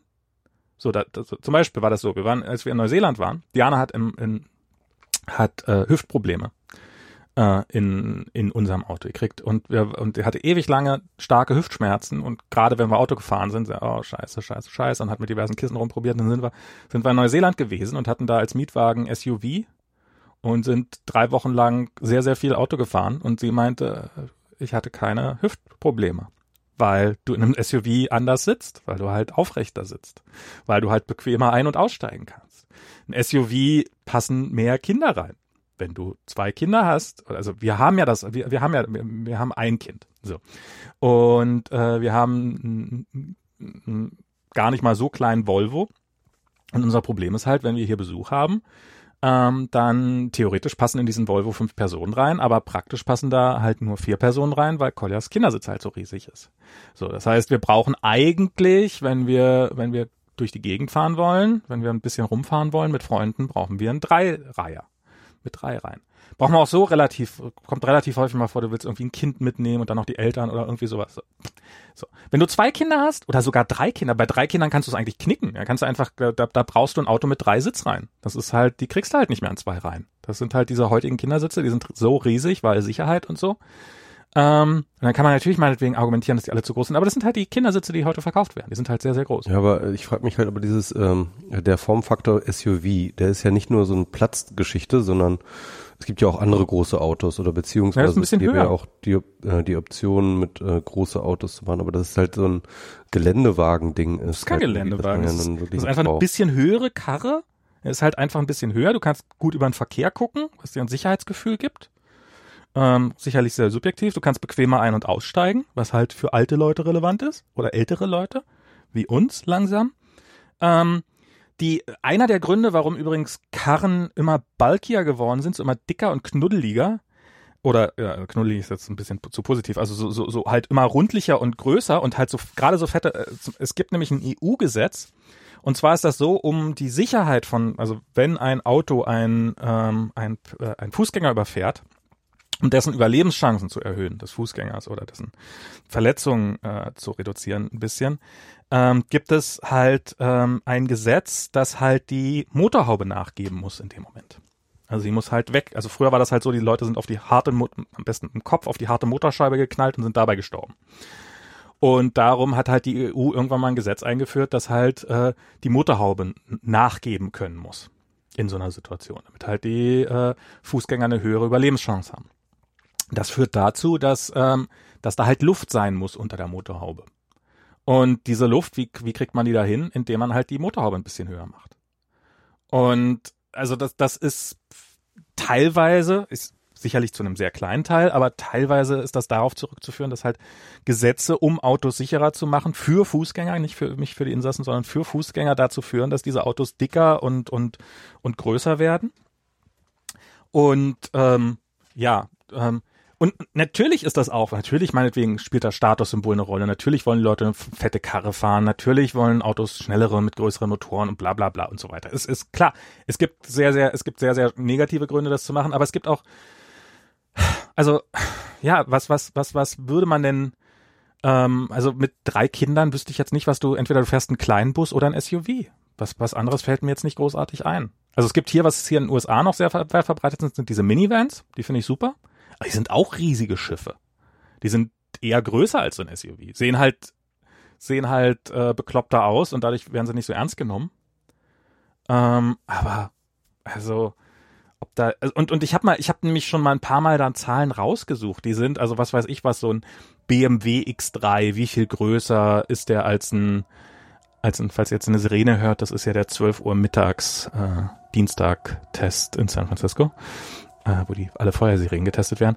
Und ähm, und der Verbrauch, ja, der ist von, von so einem, von so einem, sagen wir mal, von einem BMW X3 ist etwas höher als von einem Dreier BMW und das Auto ist ein bisschen größer, aber das ist, ist jetzt, ist jetzt alles nicht viel. Also jemand, der ein Fünfer BMW fährt, hat die größere Karre, die mehr verbraucht als so ein BMW X3, aber hat, äh, weil, weil das Auto nicht so hoch ist, mit nicht so viel Widerstand zu kämpfen. Ich glaube, das ist wirklich eine reine, reine Gewöhnungsfrage. Und ich, Und selbst wenn, it's, it's not, äh, also selbst wenn sie nur einfach zehn Prozent schlechter wäre in jedem Punkt und es keinen guten Grund gäbe, das zu kaufen. Das ist, das, das, das gibt mir nicht das Recht, mich beliebig über diese Leute zu erhöhen. Also ich glaube, mh, der, was ich jetzt sagen würde, ähm, ist halt, dass ich glaube schon, dass ähm, es gibt immer diesen diesen Streit, ne, irgendwie darum, ob der Klimawandel dadurch ähm, ähm, lösbar ist, ja, äh, mhm. sozusagen ähm, aus der Summe der individuellen Entscheidungen oder ob es sozusagen Collective Action im Sinne von Gesetzgebung und solchen Geschichten braucht, ne? Und ich würde, ähm, und ich finde diese Debatte halt auch so ein bisschen ähm, fehlgeleitet, weil ich glaube, es braucht beides. Hm.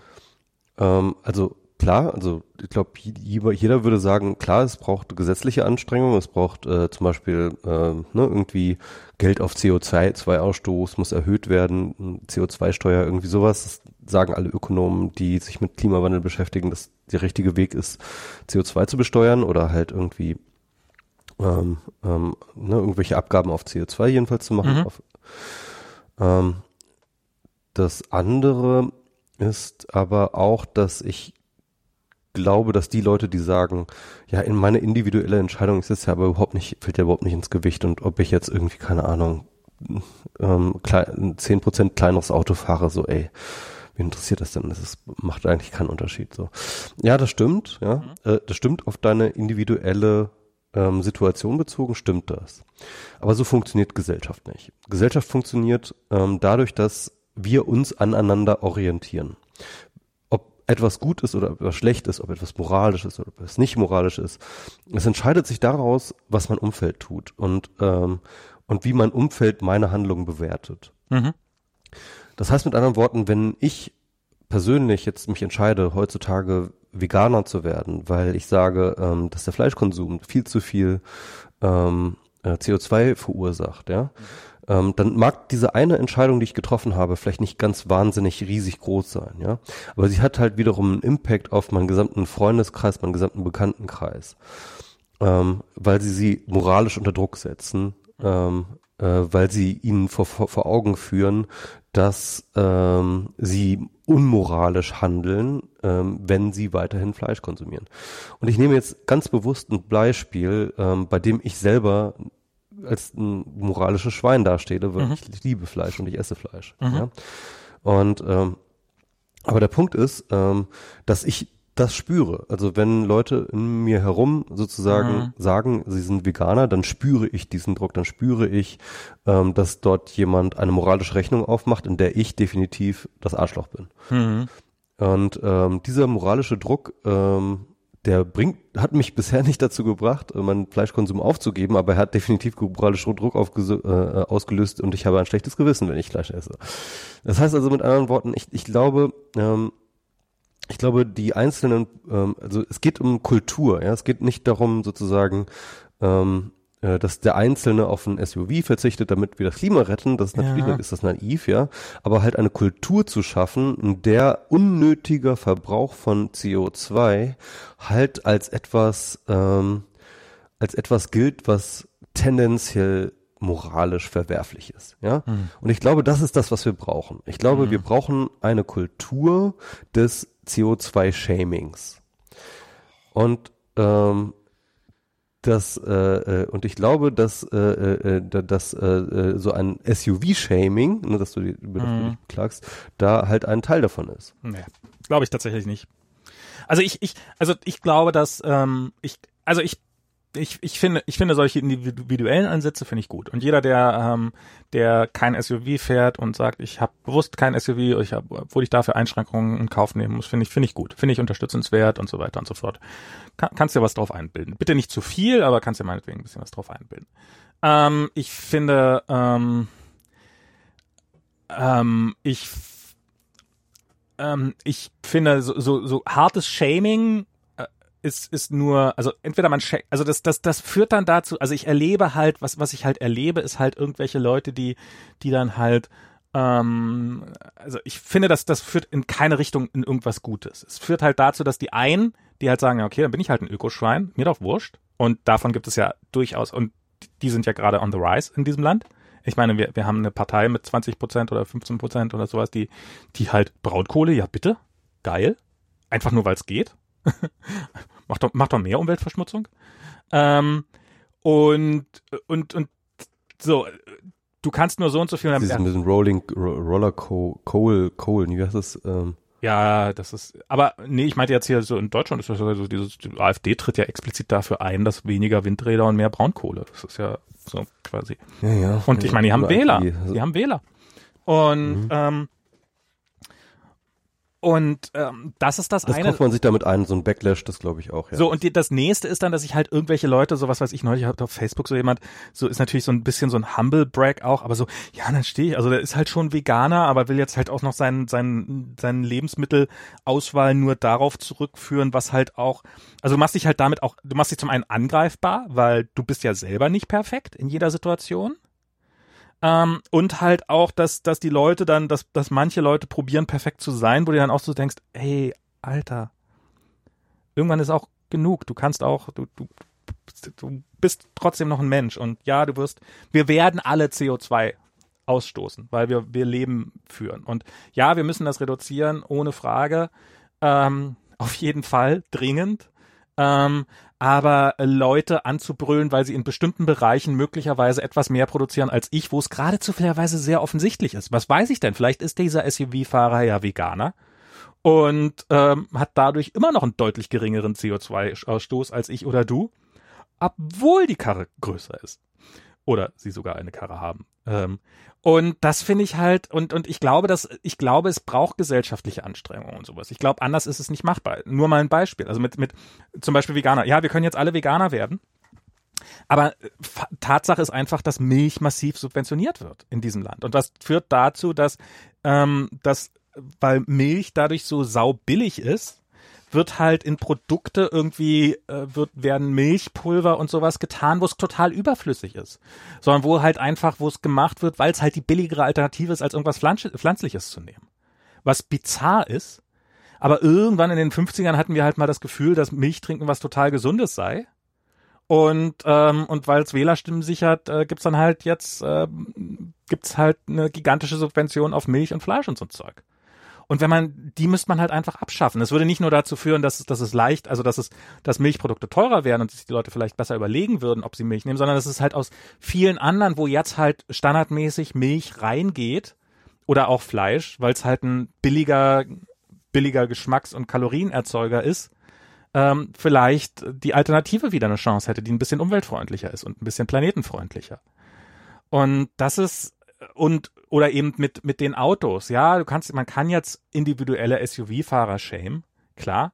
Aber was viel mehr bringen würde, wäre, wenn man wenn man eine Infrastruktur schafft, in der die Leute gar nicht so viel Auto fahren müssen und so viel wollen. Das ist Berlin noch ein, oder Europa noch ein bisschen weiter als also da bin ich auch für. Also ich habe da wirklich radikale Ideen. Also so wirklich so äh, autofreie Innenstadt oder ähm, ja. ähm, ähm, also wirklich, keine Ahnung, Parkverbote überall, äh, also alles möglich. Also ich, ich, ich, ich bin da bereit, ans Äußerste zu gehen, ja. Also klar. Äh, du hast ja auch kein Auto. Also, also bin ich auch total dafür, so. Aber ja. Ich bin, ich finde das, ja, ich, ich, ich, ich ja tendenziell auch, aber das ist, aber es ist halt zum Beispiel, was weiß ich was, was ich hier, ich will das hier, ähm, ein, meinen lokalen Abgeordneten will ich das auch immer nochmal aufschreiben, weil ich habe nämlich das Gefühl, dass San Francisco gerade sich zu einer Fahrradstadt wandelt.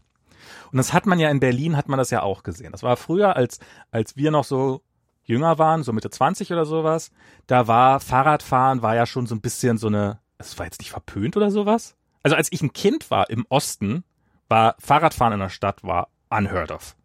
Das war, es gab, ich glaube, auf der Karl-Marx-Allee gab es sowas wie Radwege. In Anführungsstrichen kann man die als Radwege verzeichnen. Ähm, aber also so, so irgendwie im Osten Radfahren war einfach kein Ding. Jedenfalls nicht in der Stadt.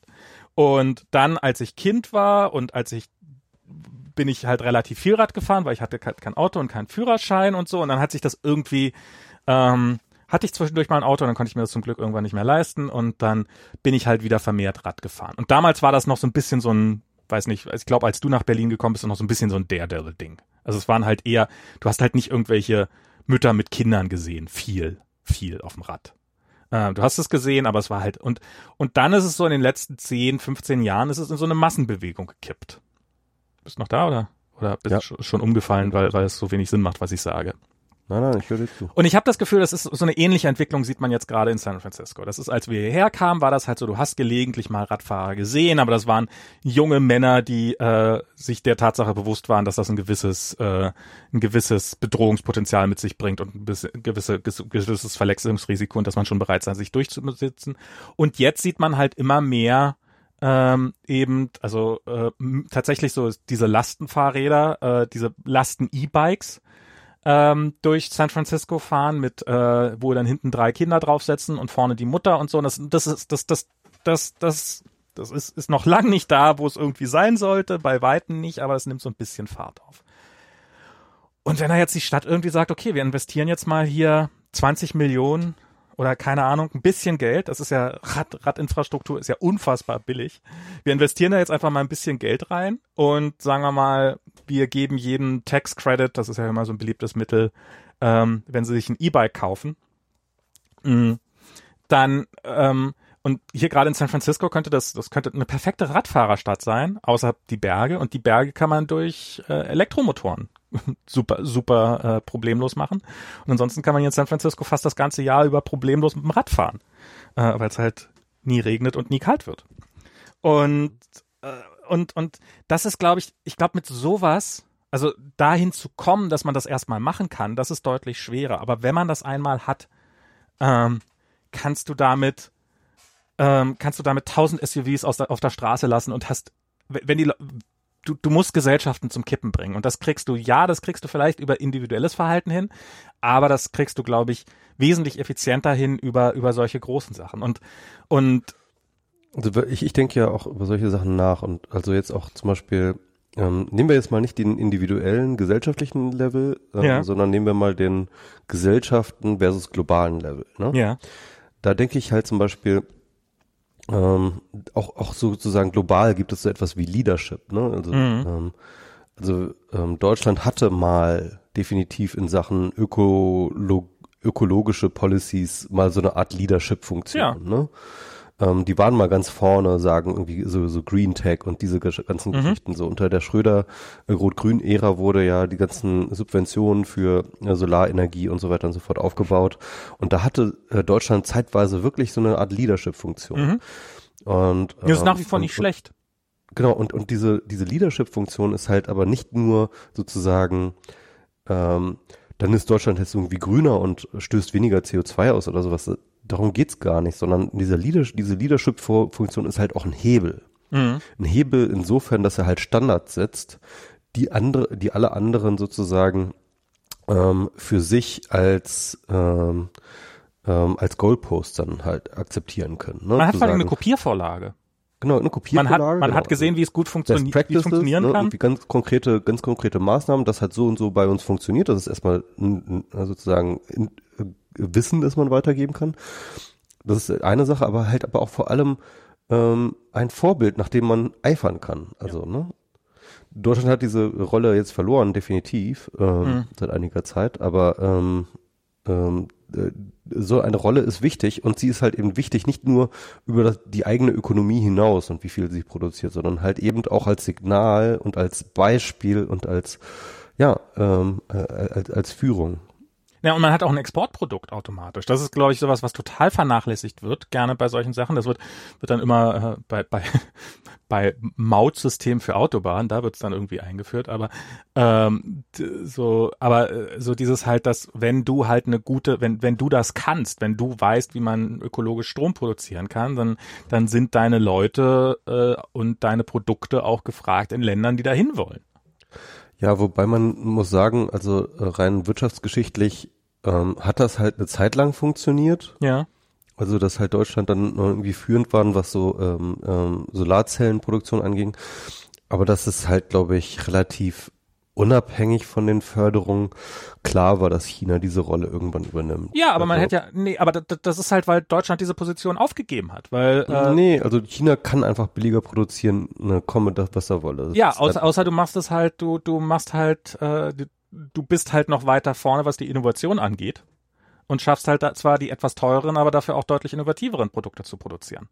Und das ist halt eine Führungsposition, die hat Deutschland wieder ein bisschen aufgegeben oder komplett ja, aufgegeben. wobei ich, ich, ich, bin da nicht tief genug drin, aber ich glaube, ich glaube, es ist auch sehr schwer. Also gegenüber Äh, Solarzellen China, ist vielleicht sehr, sehr schwer, aber es gibt andere Bereiche, in denen es sicherlich leichter wäre.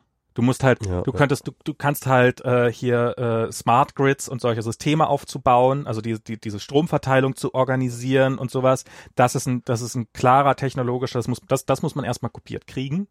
Ähm, und das ist nicht irgendein Produkt, was du einfach bauen kannst. Es gibt jetzt weitere Ansätze, also zum Beispiel gibt's jetzt, was sie gemacht haben, ist ähm, so diese ganzen Offshore-Dinger. Das war ja so, dass die sind ja im Augenblick sind die ja noch meistens im Boden verankert, diese Offshore-Windmühlen, was sie zum einen sehr, sehr teuer macht ähm, und zum zweiten äh, halt die Einsatzorte sehr begrenzt, weil es muss halt eine große windige Fläche sein, die trotzdem sehr flach ist. Und da geht's jetzt immer mehr in die Richtung, dass sie halt ähm, ironischerweise aus den aus der Ölförderung halt äh, von den Bohrplattformen halt schaffen, solche Plattformen zu schaffen, die du halt irgendwo aufs Meer stellst und mit einem Anker irgendwo und die dann trotzdem Strom produzieren können. Ähm, die nächste Stufe ist dann, dass es irgendwelche Leute jetzt gibt, die sagen, ach, wir brauchen diese ganzen Turbinen, brauchen wir eh nicht mehr. Da, da reicht im Wesentlichen noch so ein Drache, so ein Kite-Drache. Ähm, und wenn man den schafft, ein bisschen automatisiert in der Luft zu halten und der Wind halt relativ gut ist, dann kann man damit auch sehr gut Strom produzieren und du brauchst halt wirklich nur einen Generator, der auf einer Plattform steht und oben irgendwie ein Drache, der rumfliegt und sowas. Und da kannst du immer das noch weiterentwickeln, aber das macht halt Deutschland nicht mehr Hm. sondern das ist halt ähm, die, die, diese diese lokale Förderung ist da halt weggefallen und damit oder oder nicht mehr oder nicht immer ansatzweise so stark. Und das ja das ist ähm, ich ich glaube also zum Beispiel wo wo wo wo ein Land hier in den USA ist ja so das ist ja eine bizarre Situation dass in sehr sehr vielen Staaten ich glaube inzwischen in den meisten Staaten Kiffen legal ist. Ähm, aber das halt ähm, dass dass dass du wenn du äh, Marihuana verkaufst dass du dass du immer noch behandelt wirst von, von, der, von der Federal Government, als ob du äh, ein Schwerverbrecher wärst. Also es ist, äh, Kiffen ist ja nach wie vor die quasi härteste bestrafte Droge in diesem Land. Und obwohl es, obwohl es in vielen Staaten legal ist. Und das schafft es schon. Also ich glaube, das wäre, ähm, wenn, wenn, wenn die, wenn sich da die Gesetzgebung auf der äh, Federal-Ebene anpassen würde, hätte, hätte es dieser, dieser Wandel sehr, sehr, sehr viel leichter. Und du hast halt sowas, ich meine in Deutschland sowas, weiß ich was, diese berühmte Pendlerpauschale, die ewig lange nur für Autos galt, aber nicht für alternative Ver Verkehrsformen. Wo du halt einen Steuervorteil bekommen hast, wenn du mit dem Auto gefahren bist und und und solche Sachen. Und und gerade in Deutschland ist das ist die die die die Macht des Autos äh, glaube ich nach wie vor fast ungebrochen. Und und ich habe gestern habe ich da irgendwo so ein ich auf Facebook hat der BMW Chef irgendein Interview gegeben dass ähm, Elektroauto aus Autos auf alle Ewigkeiten teurer sein deutlich teurer sein werden. Viel viel teurer als als Benzinautos. Das fand ich bist noch da, oder? Ja. Ah, okay, weil gerade eine Tür klappte. Ähm, Nee. dass, dass, ja, dass Autos, Elektroautos bis auf alle Ewigkeiten deutlich teurer sein werden als Benzinautos, weil allein die Batterie wird, die man braucht, um eine halbwegs vernünftige Strecke hinzukriegen, wird für immer so teurer, teuer sein, dass sie teurer ist als ein ganzes Benzinauto. Das Na, war, da weiß ich nicht. das war die das Aussage. Und es wird sogar noch Fragen. teurer werden. Das wird sogar noch teurer werden, weil, weil die ganzen, die ganzen äh, Materialien, die man braucht, die werden nämlich seltener. Dann braucht man nämlich Kobalt und das ist Ko Kobalt und das ist teuer und ohne Kobalt geht's nicht und darum werden Elektroautos teurer werden. also solche Prognosen bin ich immer extrem skeptisch, weil natürlich ähm, Energiespeichersysteme sich wandeln. Es gibt zum Beispiel schon komplett neue Ansätze für äh, Energiesp äh, für, für, für Batterietechniken oder Akkutechniken, die in der Entwicklung sind, die ganz andere äh, Materialien brauchen, die sehr viel billiger sind. Ähm, und also da gibt es eine ganze Menge Disruptionspotenzial. Äh, Potenzial.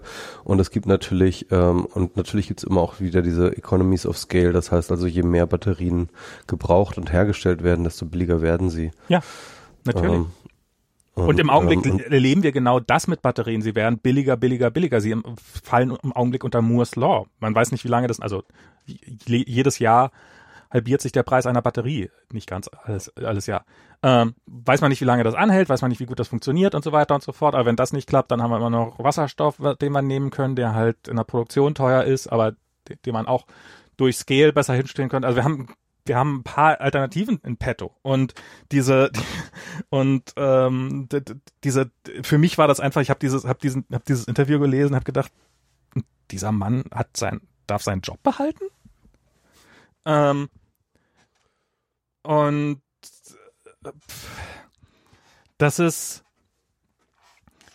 äh, ja und und das ist halt das sind halt die die die nach wie vor die äh, in, in der deutschen Politik den Einfluss haben durch ihre, durch ihre Wirtschaftsmacht. Und ähm, ich glaube, da kannst du mit individuellen Entscheidungen nur sehr begrenzt was dran wackeln. Ja, ähm, also wie gesagt, ich glaube, ähm, also ich, ich, was ich ja ge gesagt habe, ich habe ja von diesen individuellen Entscheidungen abstrahiert auf ein Klima oder auf eine ja, ja, ja, Kultur. Ja. Und diese Kultur aber wiederum hat dann auch nicht nur ähm, äh, äh Einfluss auf die individuellen Entscheidungen, sondern natürlich auch auf die Politik. Ne? Also solche Statements kannst du halt auch nur bringen, wenn du, ähm, sag ich mal, darauf bauen kannst, dass ein großer Teil der Kultur halt auch echt ablehnend gegenüber diesen Technologien ist. Naja, wie dem auch sei, also ähm, ähm, ich wollte, ich wollte mal was auf ganz anderes äh, hinaus und zwar Okay.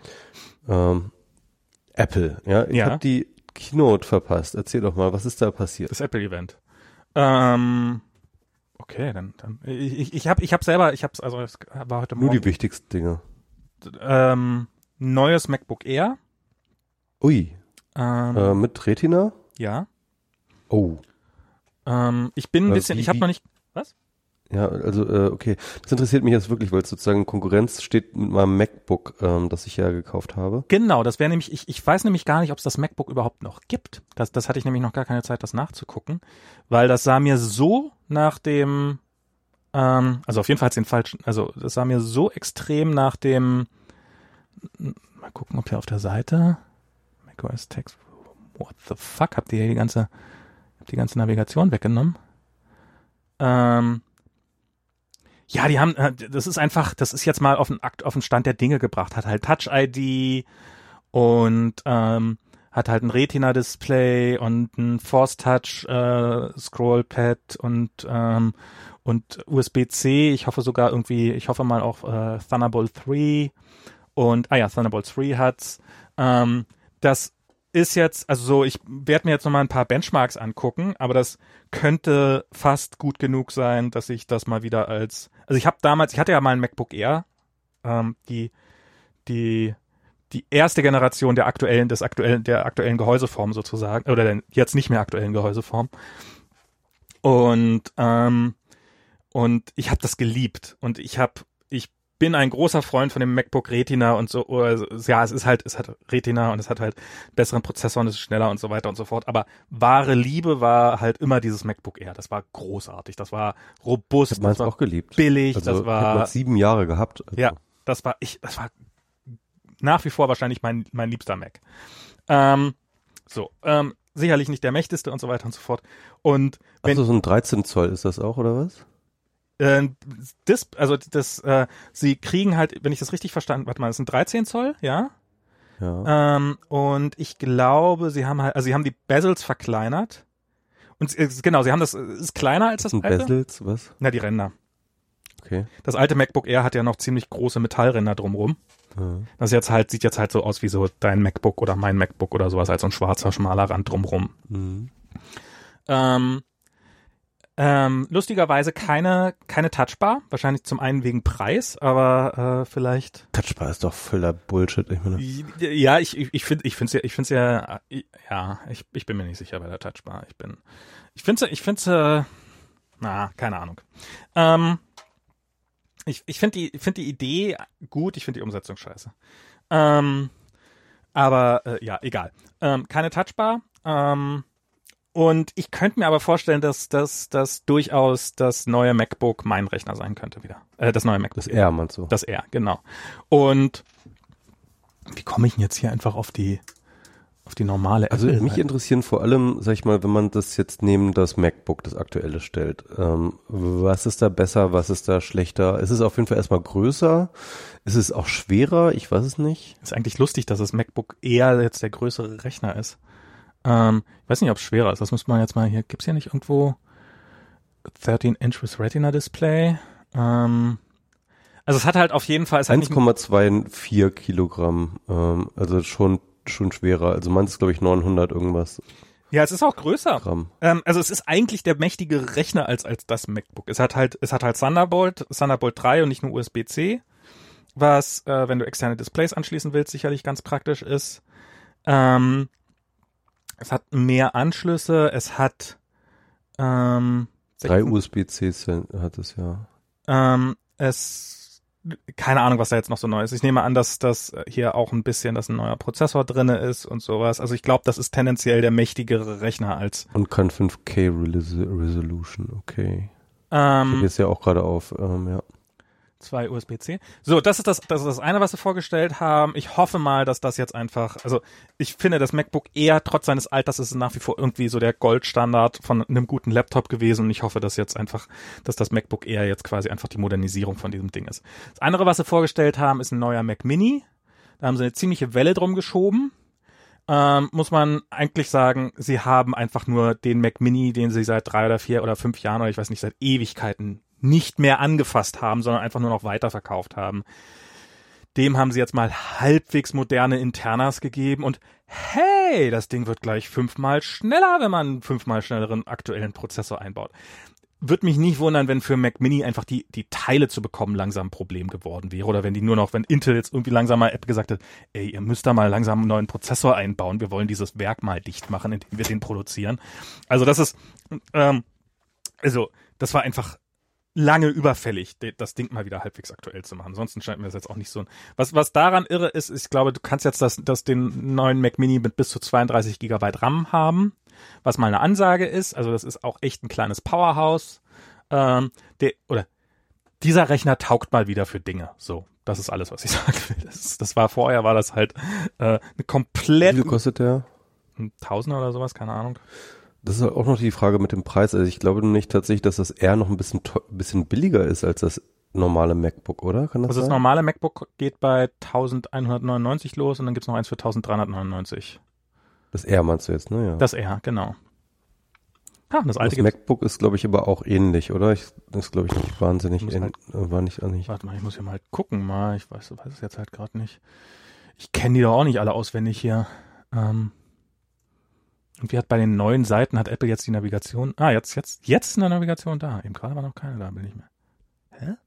Okay. Ähm,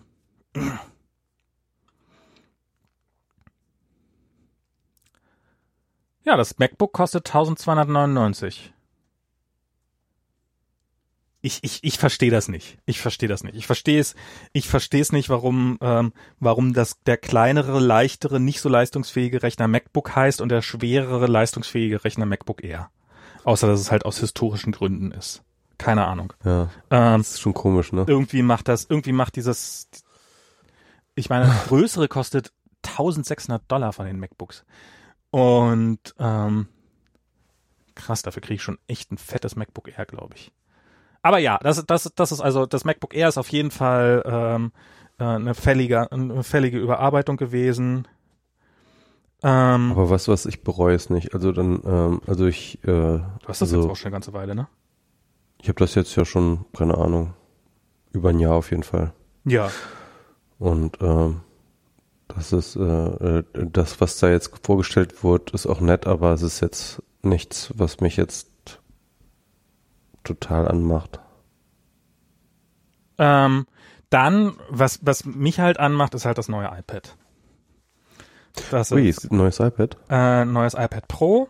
Ich habe dummerweise habe ich mir letztes Jahr erst eins gekauft. Insofern weiß ich jetzt nicht, ob ich mir dieses Jahr jetzt schon wieder eins geben soll. Und das ist jetzt halt das quasi das das iPad, die iPad-Version vom iPhone X, würde ich sagen. Ähm, hat halt keinen Home-Button mehr, ähm, was jetzt irgendwie langsam mal fällig war, sondern ist das ein, äh, hier Face, äh, Face ID Ähm, hat halt, ist, ist ein bisschen kleiner geworden. Äh, oder bei, also bei der kleineren Version haben sie das Display vergrößert, bei der größeren Version ist das Display genauso geblieben, aber haben halt ein, hat halt einen schmaleren Rand.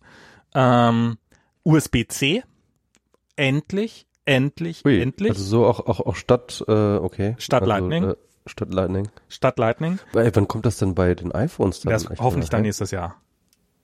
Okay. Also, ähm, das ist, das ist was. Ich hätte ja, ich hätte ja, also wenn es nach mir ginge, dann hätten sie es beim iPhone X eingeführt. Ähm, Mhm. da, ich meine, das war das Future iPhone letztes Jahr und dann hätten sie da halt auf USB-C gesetzt. Und mh, das jetzt beim iPad zu haben, das ist, das ist, ähm, du kannst zum Beispiel, kannst jetzt auch so Sachen machen, du kannst dein iPhone mit deinem iPad chargen, was natürlich manchmal ganz praktisch sein könnte. Ähm, und, und solche Späße, du kriegst halt, haben sie explizit mitgeworben, du kriegst halt Ac- Accessories besser dran und so weiter und so fort. Und das ist halt, ich, ich habe halt, ich habe noch ein Android-Telefon, so ein Pixel, und das ist halt, wenn ich das Pixel laden muss, dann kann ich das an meinen MacBook-Charger stecken und gut ist. Und es lädt und alles ist toll. Und äh, ich habe keine Ahnung, warum, also und, und das ist halt scheiße, dass ich dafür ein, für ein iPhone ein separates Kabel brauche, um diesen gleichen Prozess zu erreichen. Der nicht mal in einer Box ist, sondern ich noch für viel Geld kaufen muss. Und das USB-C auf Lightning-Kabel von Apple ist nicht billig. Ähm, und ähm, so, so Ja, Sachen. Also. USB-C, das ist langsam, das ist, das ist, das war fällig, gut, dass es jetzt da ist, sieht halt schicker aus, hat halt, hat Face ID. Echt der allgemeine Standard, das finde ich ja richtig gut. Also so richtig äh, plattformübergreifend. Ja, und dann wären auch dann, ich meine, das ist ja auch im Augenblick eine absurde Situation, dass du den gleichen, also dass du einen Kopfhörer, den du an dein iPhone stecken kannst, nicht an dein MacBook stecken kannst. Ja, Und umgekehrt. bescheuert. Und anstatt dass man einfach USB-C Headphones überall hat. Und, und also das, das wird einige Sachen, also ich hoffe, und, und USB-C ist einfach vielleicht jetzt nicht der, also Lightning ist halt ein, das ist halt, Apple hat sich da ein bisschen in eine Ecke manövriert, weil Lightning ist halt ein guter Standard. Das ist ja, ist ja, ist ja ohne Frage. Das ist ja ein toller Port, der ist ja schön klein und man kann ihn beliebig drehen und so weiter und so fort. Und erstmal, außer dass er halt sehr, sehr weit, deutlich weiter verbreitet ist, hat USB-C jetzt keine gigantischen Vorteile gegenüber Lightning, so dass ich mir vorstellen kann, dass die ganzen Apple, die, dass die ganzen User, ich weiß jetzt damals, als, als Apple den Dock-Connector ausgetauscht hat gegen Lightning-Connector, ähm, vom, vom iPod, dass die halt, ähm, wieder alle an die Decke gegangen sind. Natürlich, oder ich kann mir gut vorstellen, dass jetzt wieder alle so an die Decke gehen werden. klar. Aber eigentlich Ja, ist es, eigentlich ist es der fällige, also es es ist der definitiv der fällige Schritt. Ähm, und ähm, wie gesagt, ich hätte mir fürs iPhone schon letztes Jahr gewünscht und gut, dass er jetzt beim iPad kommt. Ähm, sie haben einen neuen Stift, den man, der man per bisschen vom Surface geklaut. Den kann man magnetisch an das an das iPad dranhängen. Was Oh, ganz gut. cool. Hm? Gut. Er, was ganz cool ist, er lädt, wie, also so das erste Setup. Du steckst ihn einfach magnetisch dran und dann lädt der Stift und äh, wird auch gleich mit dem System verbunden. Was auch ganz cool ist, also das ist, das, das macht einen ganz guten Eindruck. Was war es noch? Waren noch irgendwelche größeren Neuigkeiten? Ähm, nichts Dramatischeres. Ähm, sie haben halt sehr viel damit geworben. Ach so, und, und wo sie es explizit beworben haben mit ist, hey, du kannst ein, extern Display, ein externes Display anschließen und dann kannst du quasi dein, dein iPad als Grafiktablett nehmen und äh, auf einem großen Display halt den Bildschirminhalt sehen. Und das fand ich ja mal einen ganz interessanten äh, Punkt, den sie da, den sie da plötzlich angesprochen haben. Hm. Also ich glaube, Ist sie ja sowieso, also gerade das Pro ist ja super bei den, für die Grafiker, die, die sind ja total heiß da drauf, ne? Ja, also das ist jetzt ähm, hat ja auch Adobe, das haben sie auch gedemot, ähm, aber das, äh, dass jetzt demnächst das echte Photoshop kommt fürs iPad. Hm. Also dass du ein richtiges Photoshop hast. Es wurde jetzt auch Zeit. es gibt mittlerweile so Pixelmator und sowas gibt's ja alles fürs iPad und ähm, und halt nochmal richtig. Also das hat das iPad Pro, Pro hat jetzt, ich glaube, 6 Gigabyte RAM und einen Prozessor mit, ich glaube, 8 Kernen oder irgendwie sowas. Sie haben damit geworben, dass es, ich glaube, schneller ist als 92 Prozent aller verkauften Laptops. Ähm, also sie wollen definitiv in diesen Bereich rein. Hey, ihr braucht keinen keinen klassischen PC mehr oder keinen Mac mehr. Ihr braucht einen, ihr braucht einen, äh, holt euch lieber ein iPad. Und Also für Grafiker kann ich mir das schon echt vorstellen, ja. ähm, ich kenne auch mittlerweile, also eine Handvoll Entwickler, die sagen, ach, ich vermisse meinen, also so auf, die, die, die am Mac noch entwickeln und das ist halt das, was sie wirklich vermissen. Aber darüber hinaus halt sagen, wenn ich irgendwo wegfahre und jetzt nicht vorhabe, da Software zu entwickeln, dann nehme ich mein MacBook gar nicht mehr mit. Und ähm, ich könnte mir jetzt auch vorstellen, so für deine Einsatzzwecke oder sowas könnte so ein, so ein iPad inzwischen auch durchaus, durchaus okay sein. Ähm, mm, ja, also ich muss ja sehen, also ähm, 90 Prozent mit dem, was ich arbeite, ist halt irgendwie Tastatur. Ja, Tastatur kannst du ja anschließen, das ist ja kein Problem. Ja, aber die Tastatur anschließen ist halt, ähm, warum dann nicht gleich dabei haben, ne? Also Ne, nimmst du halt mit, nimmst halt, hältst dir halt eine Bluetooth-Tastatur und schließt die halt, also und schaltest dir dann ein, wenn du so ja, brauchst. ist halt noch was mitnehmen, ja. Mhm. Also ich, ich, ich verstehe deine Bedenken. Ich sag jetzt auch nicht, um Himmels Willen, kauf dir mhm. sofort ein iPad oder sowas, aber ich, ich nee. halte ich halte es für praktikabler und es gibt halt jetzt. Ich, ich, hatte, ich hatte damals auch schon drüber nachgedacht und ähm, ich weiß. Ähm, einer der wesentlichen Punkte war tatsächlich auch, ähm, dass ich, äh, dass ich definitiv auch, sag ich mal, Programme brauche, die es für ein ähm, ähm, also es ist wirklich eher so die, das Betriebssystem hauptsächlich. Nicht, nicht wirklich, also du hast schon recht, ich würde, glaube ich, von der Hardware her würde ich glücklich werden, aber äh, von der Software her nicht. Das ist auch sowas, was ich halt für, ich, ich finde auch so dieses, bei diesem, bei diesem iPad, äh, Apple, ich sehe, in welche Richtung ihr wollt und ich finde die prinzipiell gut, ähm, aber Software. Und und zwar auf mehreren Ebenen. Zum einen auf der Ebene, es gibt halt die Möglichkeit für macOS, gibt es halt einen Haufen Systemtools, einen Haufen Kleinigkeiten, was weiß ich was. So, ich habe irgendein Tool, das mir in der Menüleiste immer meine aktuelle CPU-Auslastung äh, anzeigt oder sowas. Und ich habe halt meinen separaten Window-Manager und sowas. Und das sind Features, auf die ich eigentlich nicht mehr verzichten will. Und auch sowas wie eine lokale Shell, ähm, weiß ich gar nicht, ob ich darauf verzichten kann. Und das, das, das ist das eine Problem, aber das andere Problem, und das halte ich für das, für, für das wesentlich Schlimmere, ist, dass ich diesen, dass, dass der App Store eine Katastrophe ist. Ja. Ähm, und dass es halt nicht möglich ist, im App Store Geld zu verdienen.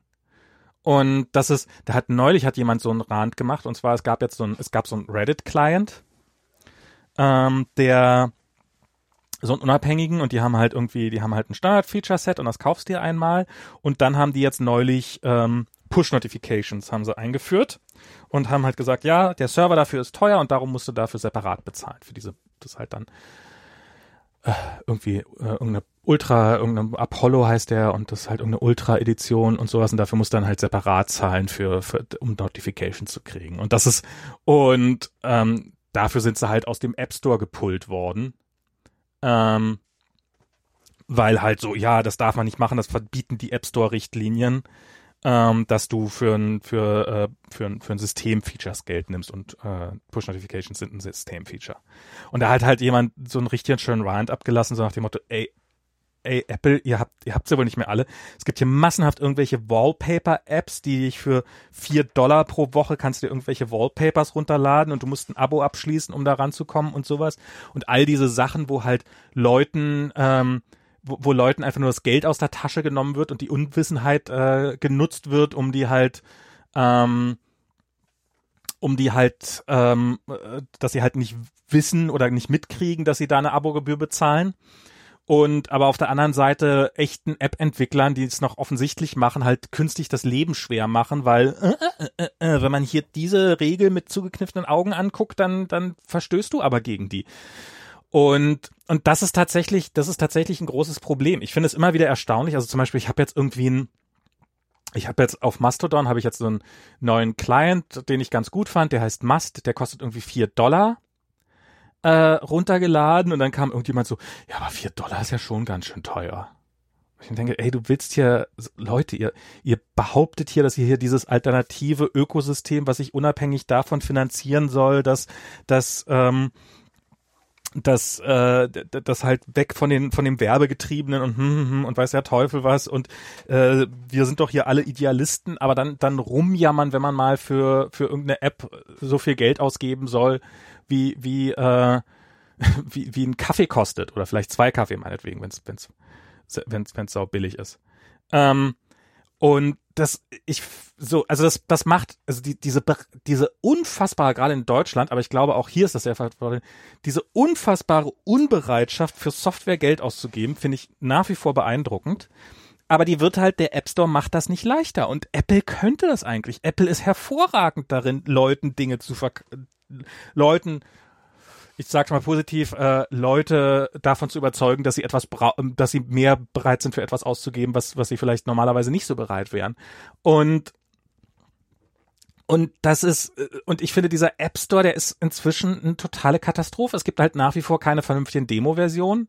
Es gibt, ähm, äh, es ist halt, es ist ob, also es gibt Leute, die sich darauf zurecht optimieren, den Leuten das Taschengeld für irgendwelchen Dreck aus den Taschen zu ziehen. Ich finde, die, diese Games, diese ganze, die ganze Industrie, die sich darauf optimiert, übel, ja. ähm, die sich darauf optimiert, äh, Leute zu, äh, ja, die eigentlich wie, wie, wie die Glücksspielindustrie ist. Aber auf der anderen Seite halt wird halt für Indie-Developers oder für, für Leute, die halt noch gute Produkte anbieten wollen, denen wird halt das Leben schwer gemacht. Und, ähm, und erstens wird nichts für sie getan, weil sie halt nicht die gigantischen Umsatzbringer sind. Und zum Zweiten werden sie halt äh, an irgendwelchen, wenn sie, wenn sie es wagen, innovative Produkte zu bauen, ähm, ist halt immer die Gefahr da, dass du gegen irgendeine App Store-Regel äh, verstößt und du weißt das halt vorher nicht und dann hast du eventuell Monate lang Entwicklungszeit in Sand gesetzt, weil halt irgendjemand im App Store beschließt, dass das jetzt gegen irgendeine Regel verstößt. Und das ist halt, das, das ist halt beim iPad ganz, ganz klar. Da gibt's halt, ich meine, warum gibt es so wenig Pro-Software? Weil man kein Geld verdienen kann in, in, in diesem scheiß Ökosystem. Was bizarr ist. Apple hat halt die, haben halt damit angegeben, dass das iPad sich besser verkauft als alle anderen Laptops zusammen. Oder als, äh, als, nee, als die, als die Laptops aller herrscht, also sozusagen. HP hat dann, hat verkauft weniger Laptops angeblich als das iPad. Keine Ahnung, wie das gerechnet ist. Ähm, aber halt, ähm, das sind halt, ähm, und und aber trotzdem, obwohl sie dieses gigantische Ökosystem haben, schaffen es die Leute nicht darin zu überleben. Und ähm, oder die Entwickler. Und das ist das ist eine Katastrophe. Und ich weiß nicht, warum das bei Apple so eine geringe Pro äh, Priorität hat. Weil was soll ich was soll ich für Apps auf dieses iPad packen, wenn ich wenn es keine zu kaufen gibt? Ja, ja, ja. Und das ist auf der anderen Seite macht man es aber auch dem, macht man es auch den Open Source Entwicklern schwer. Weil halt Open Source Entwicklungsmodelle muss halt trotzdem, irgendjemand muss in den App Store submitten, irgendjemand braucht den Key, irgendjemand, so diese ganze Infrastruktur wird halt auch äh, scheiße gemacht. Und das ist, ähm, dieses Distributionsmodell, das war am Anfang, war das irgendwann mal gut, aber das hat sich halt nie vernünftig weiterentwickelt. Und das wird, pff, ich weiß nicht. Dann könnte man Demos machen, Abo-Modelle vereinfachen. Das haben sie beim letzten Mal auf der WWDC haben sie das gemacht, dass sie quasi, hey, mach doch mehr Abo-Modelle. Wo ich finde, ja, okay, kann man machen. Aber ist das jetzt alles? Ist das alles, was euch als die äh, angeblich innovativste Firma der Welt dazu eingefallen ist zu dem Thema? Ähm, das und also ich, ich weiß nicht so genau, wie es im Android-System ist, aber ich ähm, beispielsweise, ich finde das ja ganz gut, dass man zum Beispiel solche Sachen wie Subscriptions oder so etwas halt ähm, halt zentral verwaltet organisieren kann. Ne? Also ja. Selbst, ähm, selbst wenn halt irgendein Typ mir jetzt irgendein schmieriges Abo-Modell unterjubelt, ja. kann ich halt immer hingehen bei äh, in, in, in meinen in meinen App Store Account und da halt einfach das Abo abbestellen. Ja. Also das finde ich zum Beispiel ziemlich gut. Finde ich auch.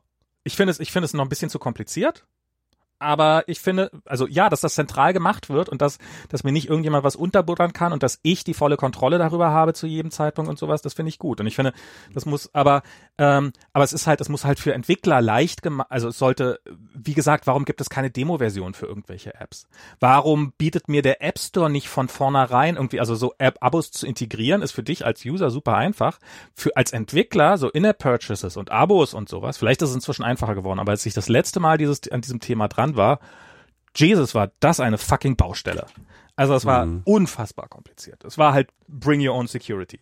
Und das könnte Apple könnte das so einfach machen. Sie könnten das, sie könnten irgendwo, ja, also könnten sich das sehr, sehr, äh, sie könnten dafür gute APIs bieten. Sie könnten, ähm, sie könnten Upgrade-Preise erlauben, was im Augenblick halt auch überhaupt nicht machen. Also dass wenn du halt ein Software-Update machst, dass du halt für eine neue Version halt dass du irgendwie eine Möglichkeit hast, ja, du kannst deine alte Version weiter nutzen, aber hier übrigens ein Upgrade kostet dich nochmal. So, so.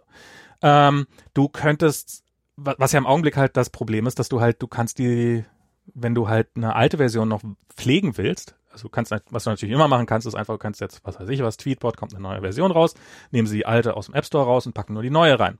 Jetzt gibt's aber Leute, die schon vorher die alte Version gekauft haben, die wollen weiterhin in der Lage sein, die runterzuladen.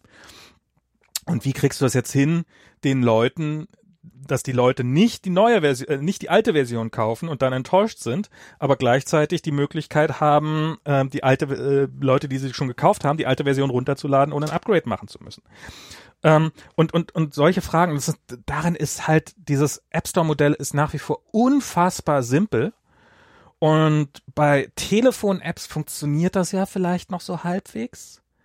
Aber bei einer vernünftigen iPad-App vergiss es halt, dass, also die Leute sind halt skeptisch, irgendwie mehr als einen Dollar auszugeben oder sowas. Und, und mir geht's ja auch so. Ich würde ja gern mal, ja, ich bin bereit, für eine gute Software 40 Dollar auszugeben, aber dann möchte ich auch vorher wissen, dass es eine gute Software ist.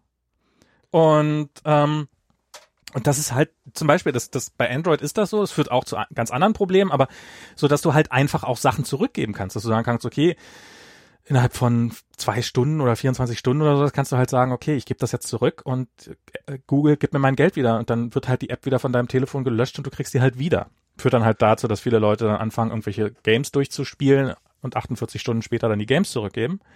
Ähm, ich, ich, ich, muss schon wieder ja, ähm, nochmal ganz kurz, der, ja. der Prosecco, der drängt. Ach so, der Prosecco. Ja, also das, das ist, das finde ich so bei, bei diesem ganzen iOS-Ökosystem im Augenblick das größte Problem. Nicht, dass ich es selber so, also ich, ich bin selber nicht finanziell darauf angewiesen, ähm, glücklicherweise, aber ich, ich könnte es gar nicht. Also ich wüsste nicht, wie ich, also ich, ich sehe im Augenblick auch keinerlei Anreiz. Als, als halt, als halt der App Store noch was Neues war, da war das so, war natürlich auch illusorisch, aber da gab's halt, da gab's halt schon relativ viele Leute, die sich plötzlich davon, die plötzlich davon leben konnten, dass sie eine erfolgreiche iOS-App haben. Und das natürlich, und und dass dieser Markt so tot ist, ähm, hat, glaube ich, auch eine Menge damit zu tun, dass es halt natürlich, zum einen liegt es daran, dass halt von diesen ganzen kostenlos angeboten und es gibt hervorragende Software kostenlos, die sich halt anders finanziert. Aber gerade hier Apple als Champion of Privacy und so weiter und so fort sollte, sollte sich durchaus in der Verantwortung sehen, ähm, App Store, äh, App-Developern ein Modell zu bieten, von dem sie leben können. Und das ist, äh, ich, ja, das ist in anderen Bereichen wird das halt, da gibt's regelrecht Zahlen, habe ich, hab ich gesehen, so ab so und so viel verkauften Geräte lohnt sich das für folgende Spiele und Software und so weiter und so fort. So, wie viel Entwicklungsaufwand muss man betreiben, um äh, oder wie, wie groß muss die Basis sein, damit es sich lohnt, eine bestimmte Software zu entwickeln? Du kannst nicht A-Plus-Software erwarten, wenn, wenn, wenn der Markt das einfach nicht hergibt. Und beim iPad gäbe er es her von den, von den Userzahlen, aber das, das Vertriebsmodell ist dafür zu scheiße. Und, und der App Store ist auf der einen Seite hervorragend in seiner Einfachheit, aber auf der anderen Seite ist er nicht weit genug entwickelt für moderne Software. Sorry. Ja. Und äh, kein Problem. Hast du noch was erzählt? Na, ich habe halt, ich habe, ich habe, ich habe diesen Rand noch ein bisschen ausgedehnt im Wesentlichen. Das ist gut. ähm, ich kann noch ein bisschen erzählen äh, von ja. äh, München. Ich war jetzt gerade in München für ein paar Tage und habe ganz viele Sachen gemacht. Ähm, ich war äh, bei verschiedenen Dingen des Bayerischen Rundfunks, sagen wir okay. mal. Okay. Ähm, und zwar, ähm, äh, kaum war ich angekommen, am Mittwochabend äh, war ich erstmal bei einer ähm, Radiosendung interviewt worden, irgendwie noch um, ganz spät abends und ich, ich glaube aber ehrlich gesagt, das ist immer noch nicht gesendet. Ich habe jedenfalls noch nichts mitgekriegt. Ja, jedenfalls bin ich am nächsten Tag, ähm, hatte ich dann ähm, einen Auftritt auf den Medientagen in München. Das ist so von Bayerischen Rundfunk so die große Jahreskonferenz und ähm, da habe ich halt so über Blockchain geredet beziehungsweise diskutiert mit Andrew McMullen, das ist so ein Krypto-Typ, Krypto-Professor aus Australien. Es war okay. auf Englisch, es war ganz grauenhaft, aber egal. Ähm, und dann ähm, abends war ich dann noch auf einem äh, vom Pict-Salon, das ist Pict, da, da, da schreibe ich ja immer meine ähm, so eine Art, keine Ahnung, Link-Empfehlungskolumne wöchentlich ähm, und äh, da hatten wir, da habe ich das über dasselbe Thema nochmal äh, geredet, allerdings auf Deutsch und das war irgendwie ganz nett. Und dann war ich äh, am nächsten Tag beim Bayerischen Rundfunk im Fernseh, so ein Fernsehinterview, das wird irgendwann aber auch mal ausgestrahlt. Da ging es aber irgendwie um meinen, da ging es hauptsächlich um den Vortrag, den ich dann auf dem Zündfunkkongress gemacht habe, der ja auch von Bayerischen Rundfunk mehr oder weniger ist, oder so ein Jugendsender vom Bayerischen Rundfunk, der macht halt, die machen halt auch mal eine jährliche Konferenz. Das ist so ein bisschen so eine Art Münchner Mini-Republika. Mhm. Und da habe ich einen äh, Vortrag gehalten äh, über den digitalen Kapitalismus. Und da sind auch eine ganze Menge äh, Themen und Thesen eingeflossen, die ich auch schon äh, hier im Podcast geäußert hatte. Und mhm. zwar habe ich da geredet über, ähm, ja, also digitaler Kapitalismus und was das ist. Vor allem, was Kapitalismus ist. Ähm, und ob das Digitale, was dem Kapitalismus geschieht, überhaupt noch dazu taugt, ihn Kapitalismus zu nennen.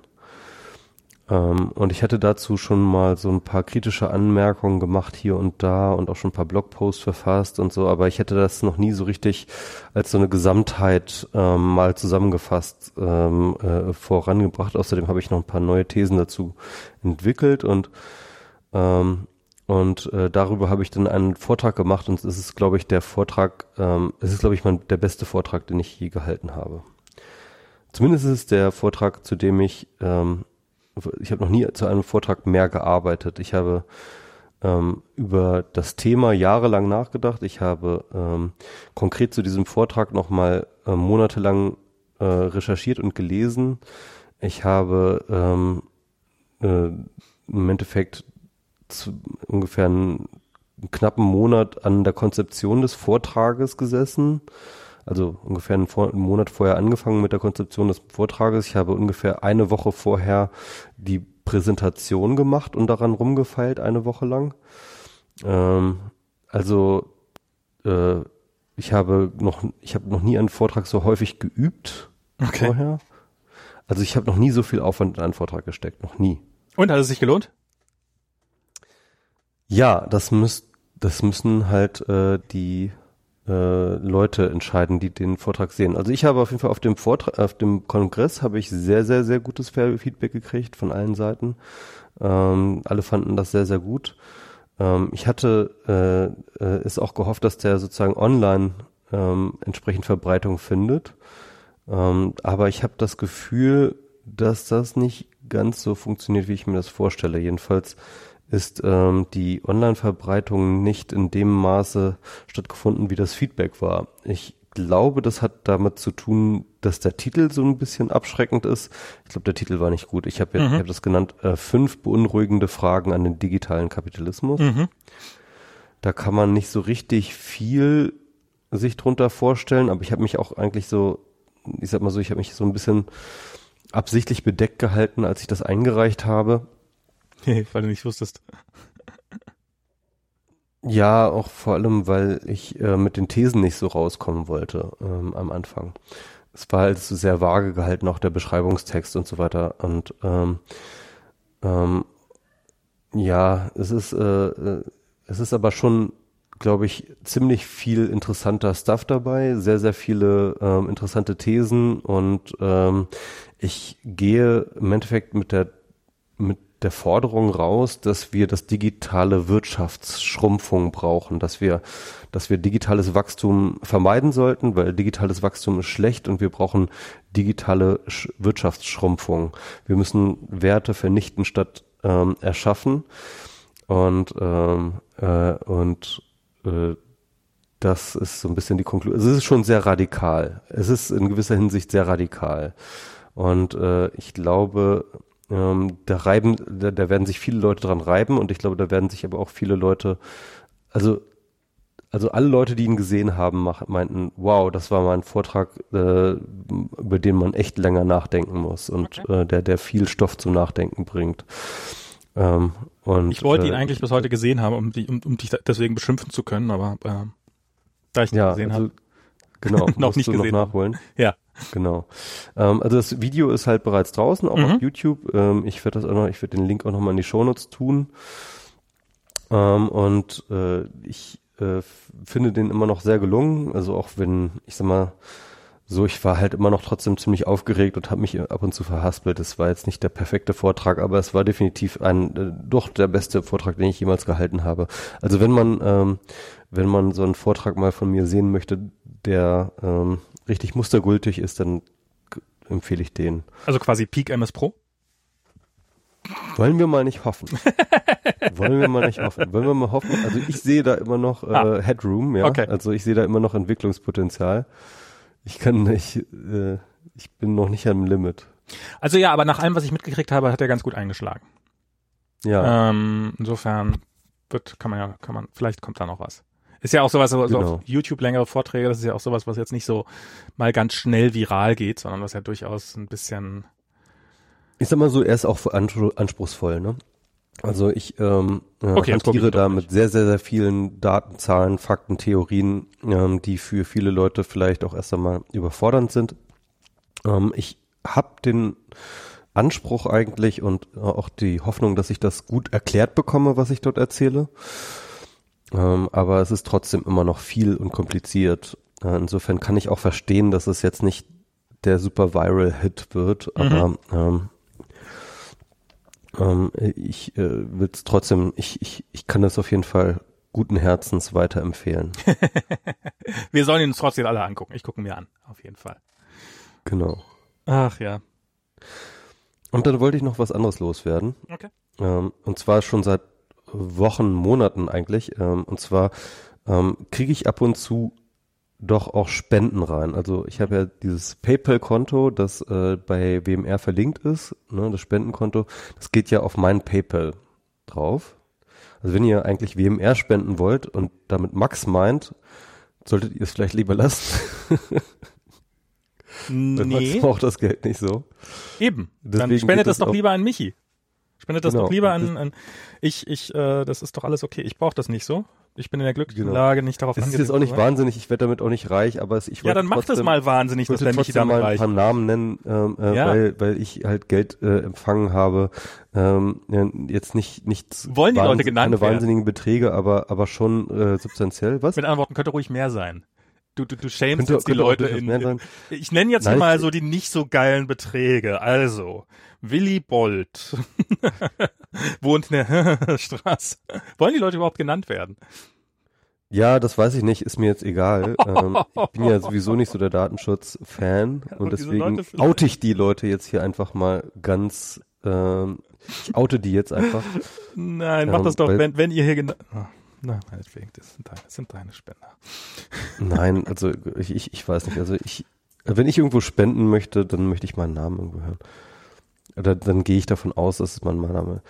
Ähm, wenn ihr jetzt total dagegen seid, genannt zu werden, dann schreibt mir noch mal eine E-Mail und dann ähm, ähm, editieren wir euch dann noch mal raus aus dem Podcast. Nein, nein, nein, nein, nein, nein, nein, nein, nein, nein. Weil das muss dann ich dann machen. euch Max noch mal raus. Nein, sorry. Ihr, Außerdem, ihr habt, wenn ihr, ihr euch jetzt im Podcast hört, ihr seid selber schuld. So, das machen wir jetzt. Okay, ihr habt mir gespendet, ihr seid selber schuld, dass ihr euch jetzt, dass ihr jetzt genannt werdet. Doc Martin. Sag mal, ist das jetzt Jan Oppermann, Florian Mayer. Ich finde, das sind auch irgendwie ähm, alles äh, Namen, die ähm, äh, die common genug sind, dass man, äh, äh, dass, dass sie jetzt nicht wahnsinnig äh, exponiert sind. So, also also interessanterweise, ich habe von Doc Martin habe ich nämlich Bitcoin erhalten. Ah. Ich bin jetzt nämlich ein Coiner. Und zwar von der Adresse. Für das kann man ja nachgucken. Ähm, genau. Ähm, Uh. Ich bin nämlich uh. ein Coiner. Achso, bei der Gelegenheit könnte ich auch gleich uh, noch mal kann, meine Bitcoin, äh, meine Wallet-ID äh, in die Shownotes packen, falls mir noch, falls mich noch, also Doc Martin hat das explizit gemeint, so von wegen, um mich mal zu ent, ent no coinern, ja? Okay. Ähm, ja, also äh, genau, ähm, hm. hat er mir Bitcoin äh, überwiesen. Ähm, und Jan Oppermann und Florian Mayer haben über PayPal ähm, ähm, relativ regelmäßig sogar gespendet. Ja. Ähm. Wir sollten, wir sollten das mal ein bisschen professionalisieren. Das finde ich war jetzt kein Schritt in die richtige Richtung. Ähm, liebe Leute, ähm, ich, ich bin, ich, ich habe, ich habe, äh, ich, ich lebe nicht von dem, was wir hier machen, von diesem Podcast. Ich bin einfach nur, ich hänge hier einfach nur ein bisschen rum. Insofern mir braucht ihr nichts zu spenden, glücklicherweise. Ich bin in einer, wie ich finde, sehr angenehmen Situation, dass ich eigentlich was anderes mache und das für mich nur ein Hobby ist. Für Michi ist das der Job. Ähm, der muss auch Nee, Podcast ist nicht mein Job, aber, äh, Naja, aber ja, es Teil ist deines- Teil meines Jobs, sage ich ein mal. Teil deines Jobs. Insofern ähm, und insofern sind Spenden immer gerne gesehen. Ähm, er hat einen Link auf der Seite ähm, auf, auf wir müssen reden.de, da könnt ihr ihm gerne Geld spenden, gerne auch regelmäßig. Und ähm, wir überlegen noch, wir, wir überlegen schon hin und wieder, obwohl das sehe ich eher als deine Baustelle, sowas wie Patreon oder sowas mal, mal auf die Beine zu stellen. Ähm, Aber Max, ich, ich, ich wollte eh noch mal drüber reden, weil Ja. folgendes. Ähm, du bist ja jetzt ja bald wieder hier. mhm, Und, ähm, leider. und ich meine, bevor du gegangen bist, hatten wir äh, ein gut laufendes Podcast-Projekt. Okay. Im Sinne von, nee, wir hatten ja echt eine Regelmäßigkeit drin, so alle zwei Wochen richtig, Ja. äh, richtig guten Turnus drin. Wir hatten unsere Gäste, äh, Planung und im Endeffekt lief das ja ziemlich, ziemlich gut und Mhm. ich sag mal so semi-professionell, ja. Und, ähm, und ich finde das eigentlich ziemlich geil, wenn du, wenn du hier wieder hier bist, dass wir das wieder, dass wir da wieder zurückfinden. In- ja, Also wirklich so eine Art, ähm, also wirklich uns mal wieder richtig, so, so richtig ambitioniert WMR zu machen. Ja. Und wieder richtig mit coolen Gästen. Ich, ich habe ich hab so eine lange Gästeliste von Leuten. Du hast jetzt auch ein Büro, wo wir das machen können? könnten. Bei mir zu Hause geht nicht mehr, weil da wird das Gästezimmer jetzt gebraucht als Kinderzimmer. Okay. Und ähm, darum, darum ist das wahrscheinlich, also höchstens im Wohnzimmer machen. Aber bei dir im Büro oder sowas wäre das ja alles machbar. Genau, müsste ich halt das entsprechende Equipment hierher äh, Genau. Machen, aber im. Endeffekt, das kriegen wir auf jeden Fall hin. Ich nehme mein Equipment ja auch mit. Und insofern ist das ja alles gar kein Problem. Ja. Ähm, Also ich finde das gut. ja, finde Was ich auch. sagen denn unsere Hörer dazu? Bitte, ähm, wie, wie, äh, schreibt's in die Comments. like, subscribe. Ähm, Like, subscribe, schreibt's in die Comments. Schreibt's in die Comments. Ja, ich bin ja, ähm, ja, ja, ja ähm, können, können wir ruhig mal wieder ein bisschen mehr machen, ohne Frage. Ähm, alles. Aber jetzt zu meiner Verteidigung muss ich mal sagen, ich habe jetzt schon vor längerer Zeit nachgefragt, wie es denn aussieht. Und hast du gesagt, oh, der Oktober ist total dicht. Und darum hat's Also wegen Terminen jetzt, ne? Ja, ja. klar, also also der, der also das war jetzt auch krass. Also ich habe jetzt ähm, ich habe jetzt wirklich äh, war jetzt die ganze Zeit unterwegs. Ich meine, ich war jetzt allein fast eine Woche in München. Und davor hatte ich halt auch ständig irgendwelche Sachen, auf die ich mich. Es ist wirklich so, dass äh, kaum habe ich irgendwas fertig, muss ich das nächste machen. Jetzt gerade muss ich wieder ein Seminar vorbereiten, ähm, das dann nächste, übernächste Woche pass passiert und ähm, das ist auch viel Arbeit und ja. Ähm, also ja, ist halt so. Oktober ist bei mir auch mal Saison, ne? Also das ist, äh, da sind auch die ganzen Konferenzen irgendwie überschlägt sich da immer alles so. Das ist echt krass. Ja, dann, ähm, ja, jetzt ist ja auch im Anfang November, aber ich werde leider nicht da sein, weil äh, irgendwie hat sich das Ganze ein bisschen im Sande verlaufen. Ist ja die Republika in, in ähm, Los Angeles. Ach Aber- was, ja, stimmt, ja. Und ähm, die hatten mich auch mal angeschrieben und dann ist das aber leider irgendwie der Kontakt im Sande verlaufen. Also die hatten, ob ich irgendwas machen kann und dafür hätte ich dann ein Ticket gekriegt und irgendwie ist das dann eingeschlafen und ähm, jetzt habe ich kein Können Ticket. wir mal hinschreiben. Ja, ich weiß jetzt nicht. Hier, äh, da, ein bisschen ist es ja auch so, dadurch, dass wir hier schon äh, so im Aufbruchsmodus sind, habe ich jetzt auch größere Probleme gerade als, äh, hey, ich fahre nochmal für zwei Tage nach Los, äh, nach Los Angeles. Ähm, und ähm, ähm, also meine, meine, meine, meine, äh, meine Euphorie dahin zu fahren, hält sich jetzt durchaus in Grenzen insofern. Ansonsten würde ich das sicherlich machen. Aber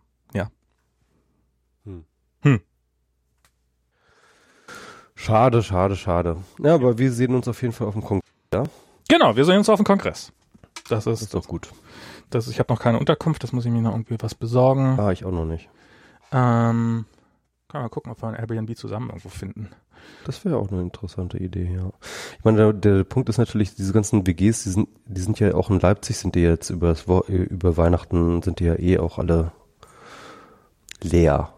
Ne? Ich weiß, ich weiß noch, letztes Jahr war ich halt in einer WG, Ach so. hatte ich mir so ein WG-Zimmer sozusagen geklickt über Airbnb. Mhm. Und im Endeffekt äh, Was war war halt da? die ganze WG leer. Ah, War okay. halt niemand da. Ja. So. Ja. Und ähm, da war halt Sina, Sina wollte dann halt auch noch spontan mitkommen. Da habe ich halt gefragt, so, hab hier noch eine Freundin. Ja, ja, klar, so, haben wir doch Platz frei. Geht schon. Cool. Ja, ja, mal gucken. Ja, stimmt natürlich. Bin mal, bin mal sehr gespannt auf das Ganze. Ist ja, ähm, ja so dieses in Deutschland wieder sein. Gut, haben wir noch irgendwas? Nee, ne? Hm, Also wir haben, ich, wir haben noch viel, aber ich glaube heute nicht mehr. Heute jedoch nicht. Ja. Ich habe Hunger, ich Ja, werde was essen gehen. aufgeschrieben, ne? Was wir machen wollten. Ja, naja, wir hätten noch tausend Themen. Brasilien hätte ich ja noch ein bisschen was drüber reden können. Ich finde ja so. Äh, äh, äh, aber machen wir alles beim nächsten Mal. Oder machen es nie, je nachdem. Nächstes Mal gibt es bestimmt schon die nächsten Themen. Mal gucken. Ähm, würde sagen. Für heute Schluss. Du bist wahrscheinlich auch Alles klar. betrunken. Bis oder? denn. Bis dann. Vielen Dank fürs Zuhören, auch wenn wir jetzt zum Ende hin doch durchaus ein bisschen gehangen haben. Zwei Stunden 13. Naja, so ein bisschen Fahrt verloren, würde ich sagen. Beim nächsten Mal klappt das alles wieder besser. Dann bin ich nicht so unterzuckert. Bis zum nächsten Mal. Tschüss. Tschüss.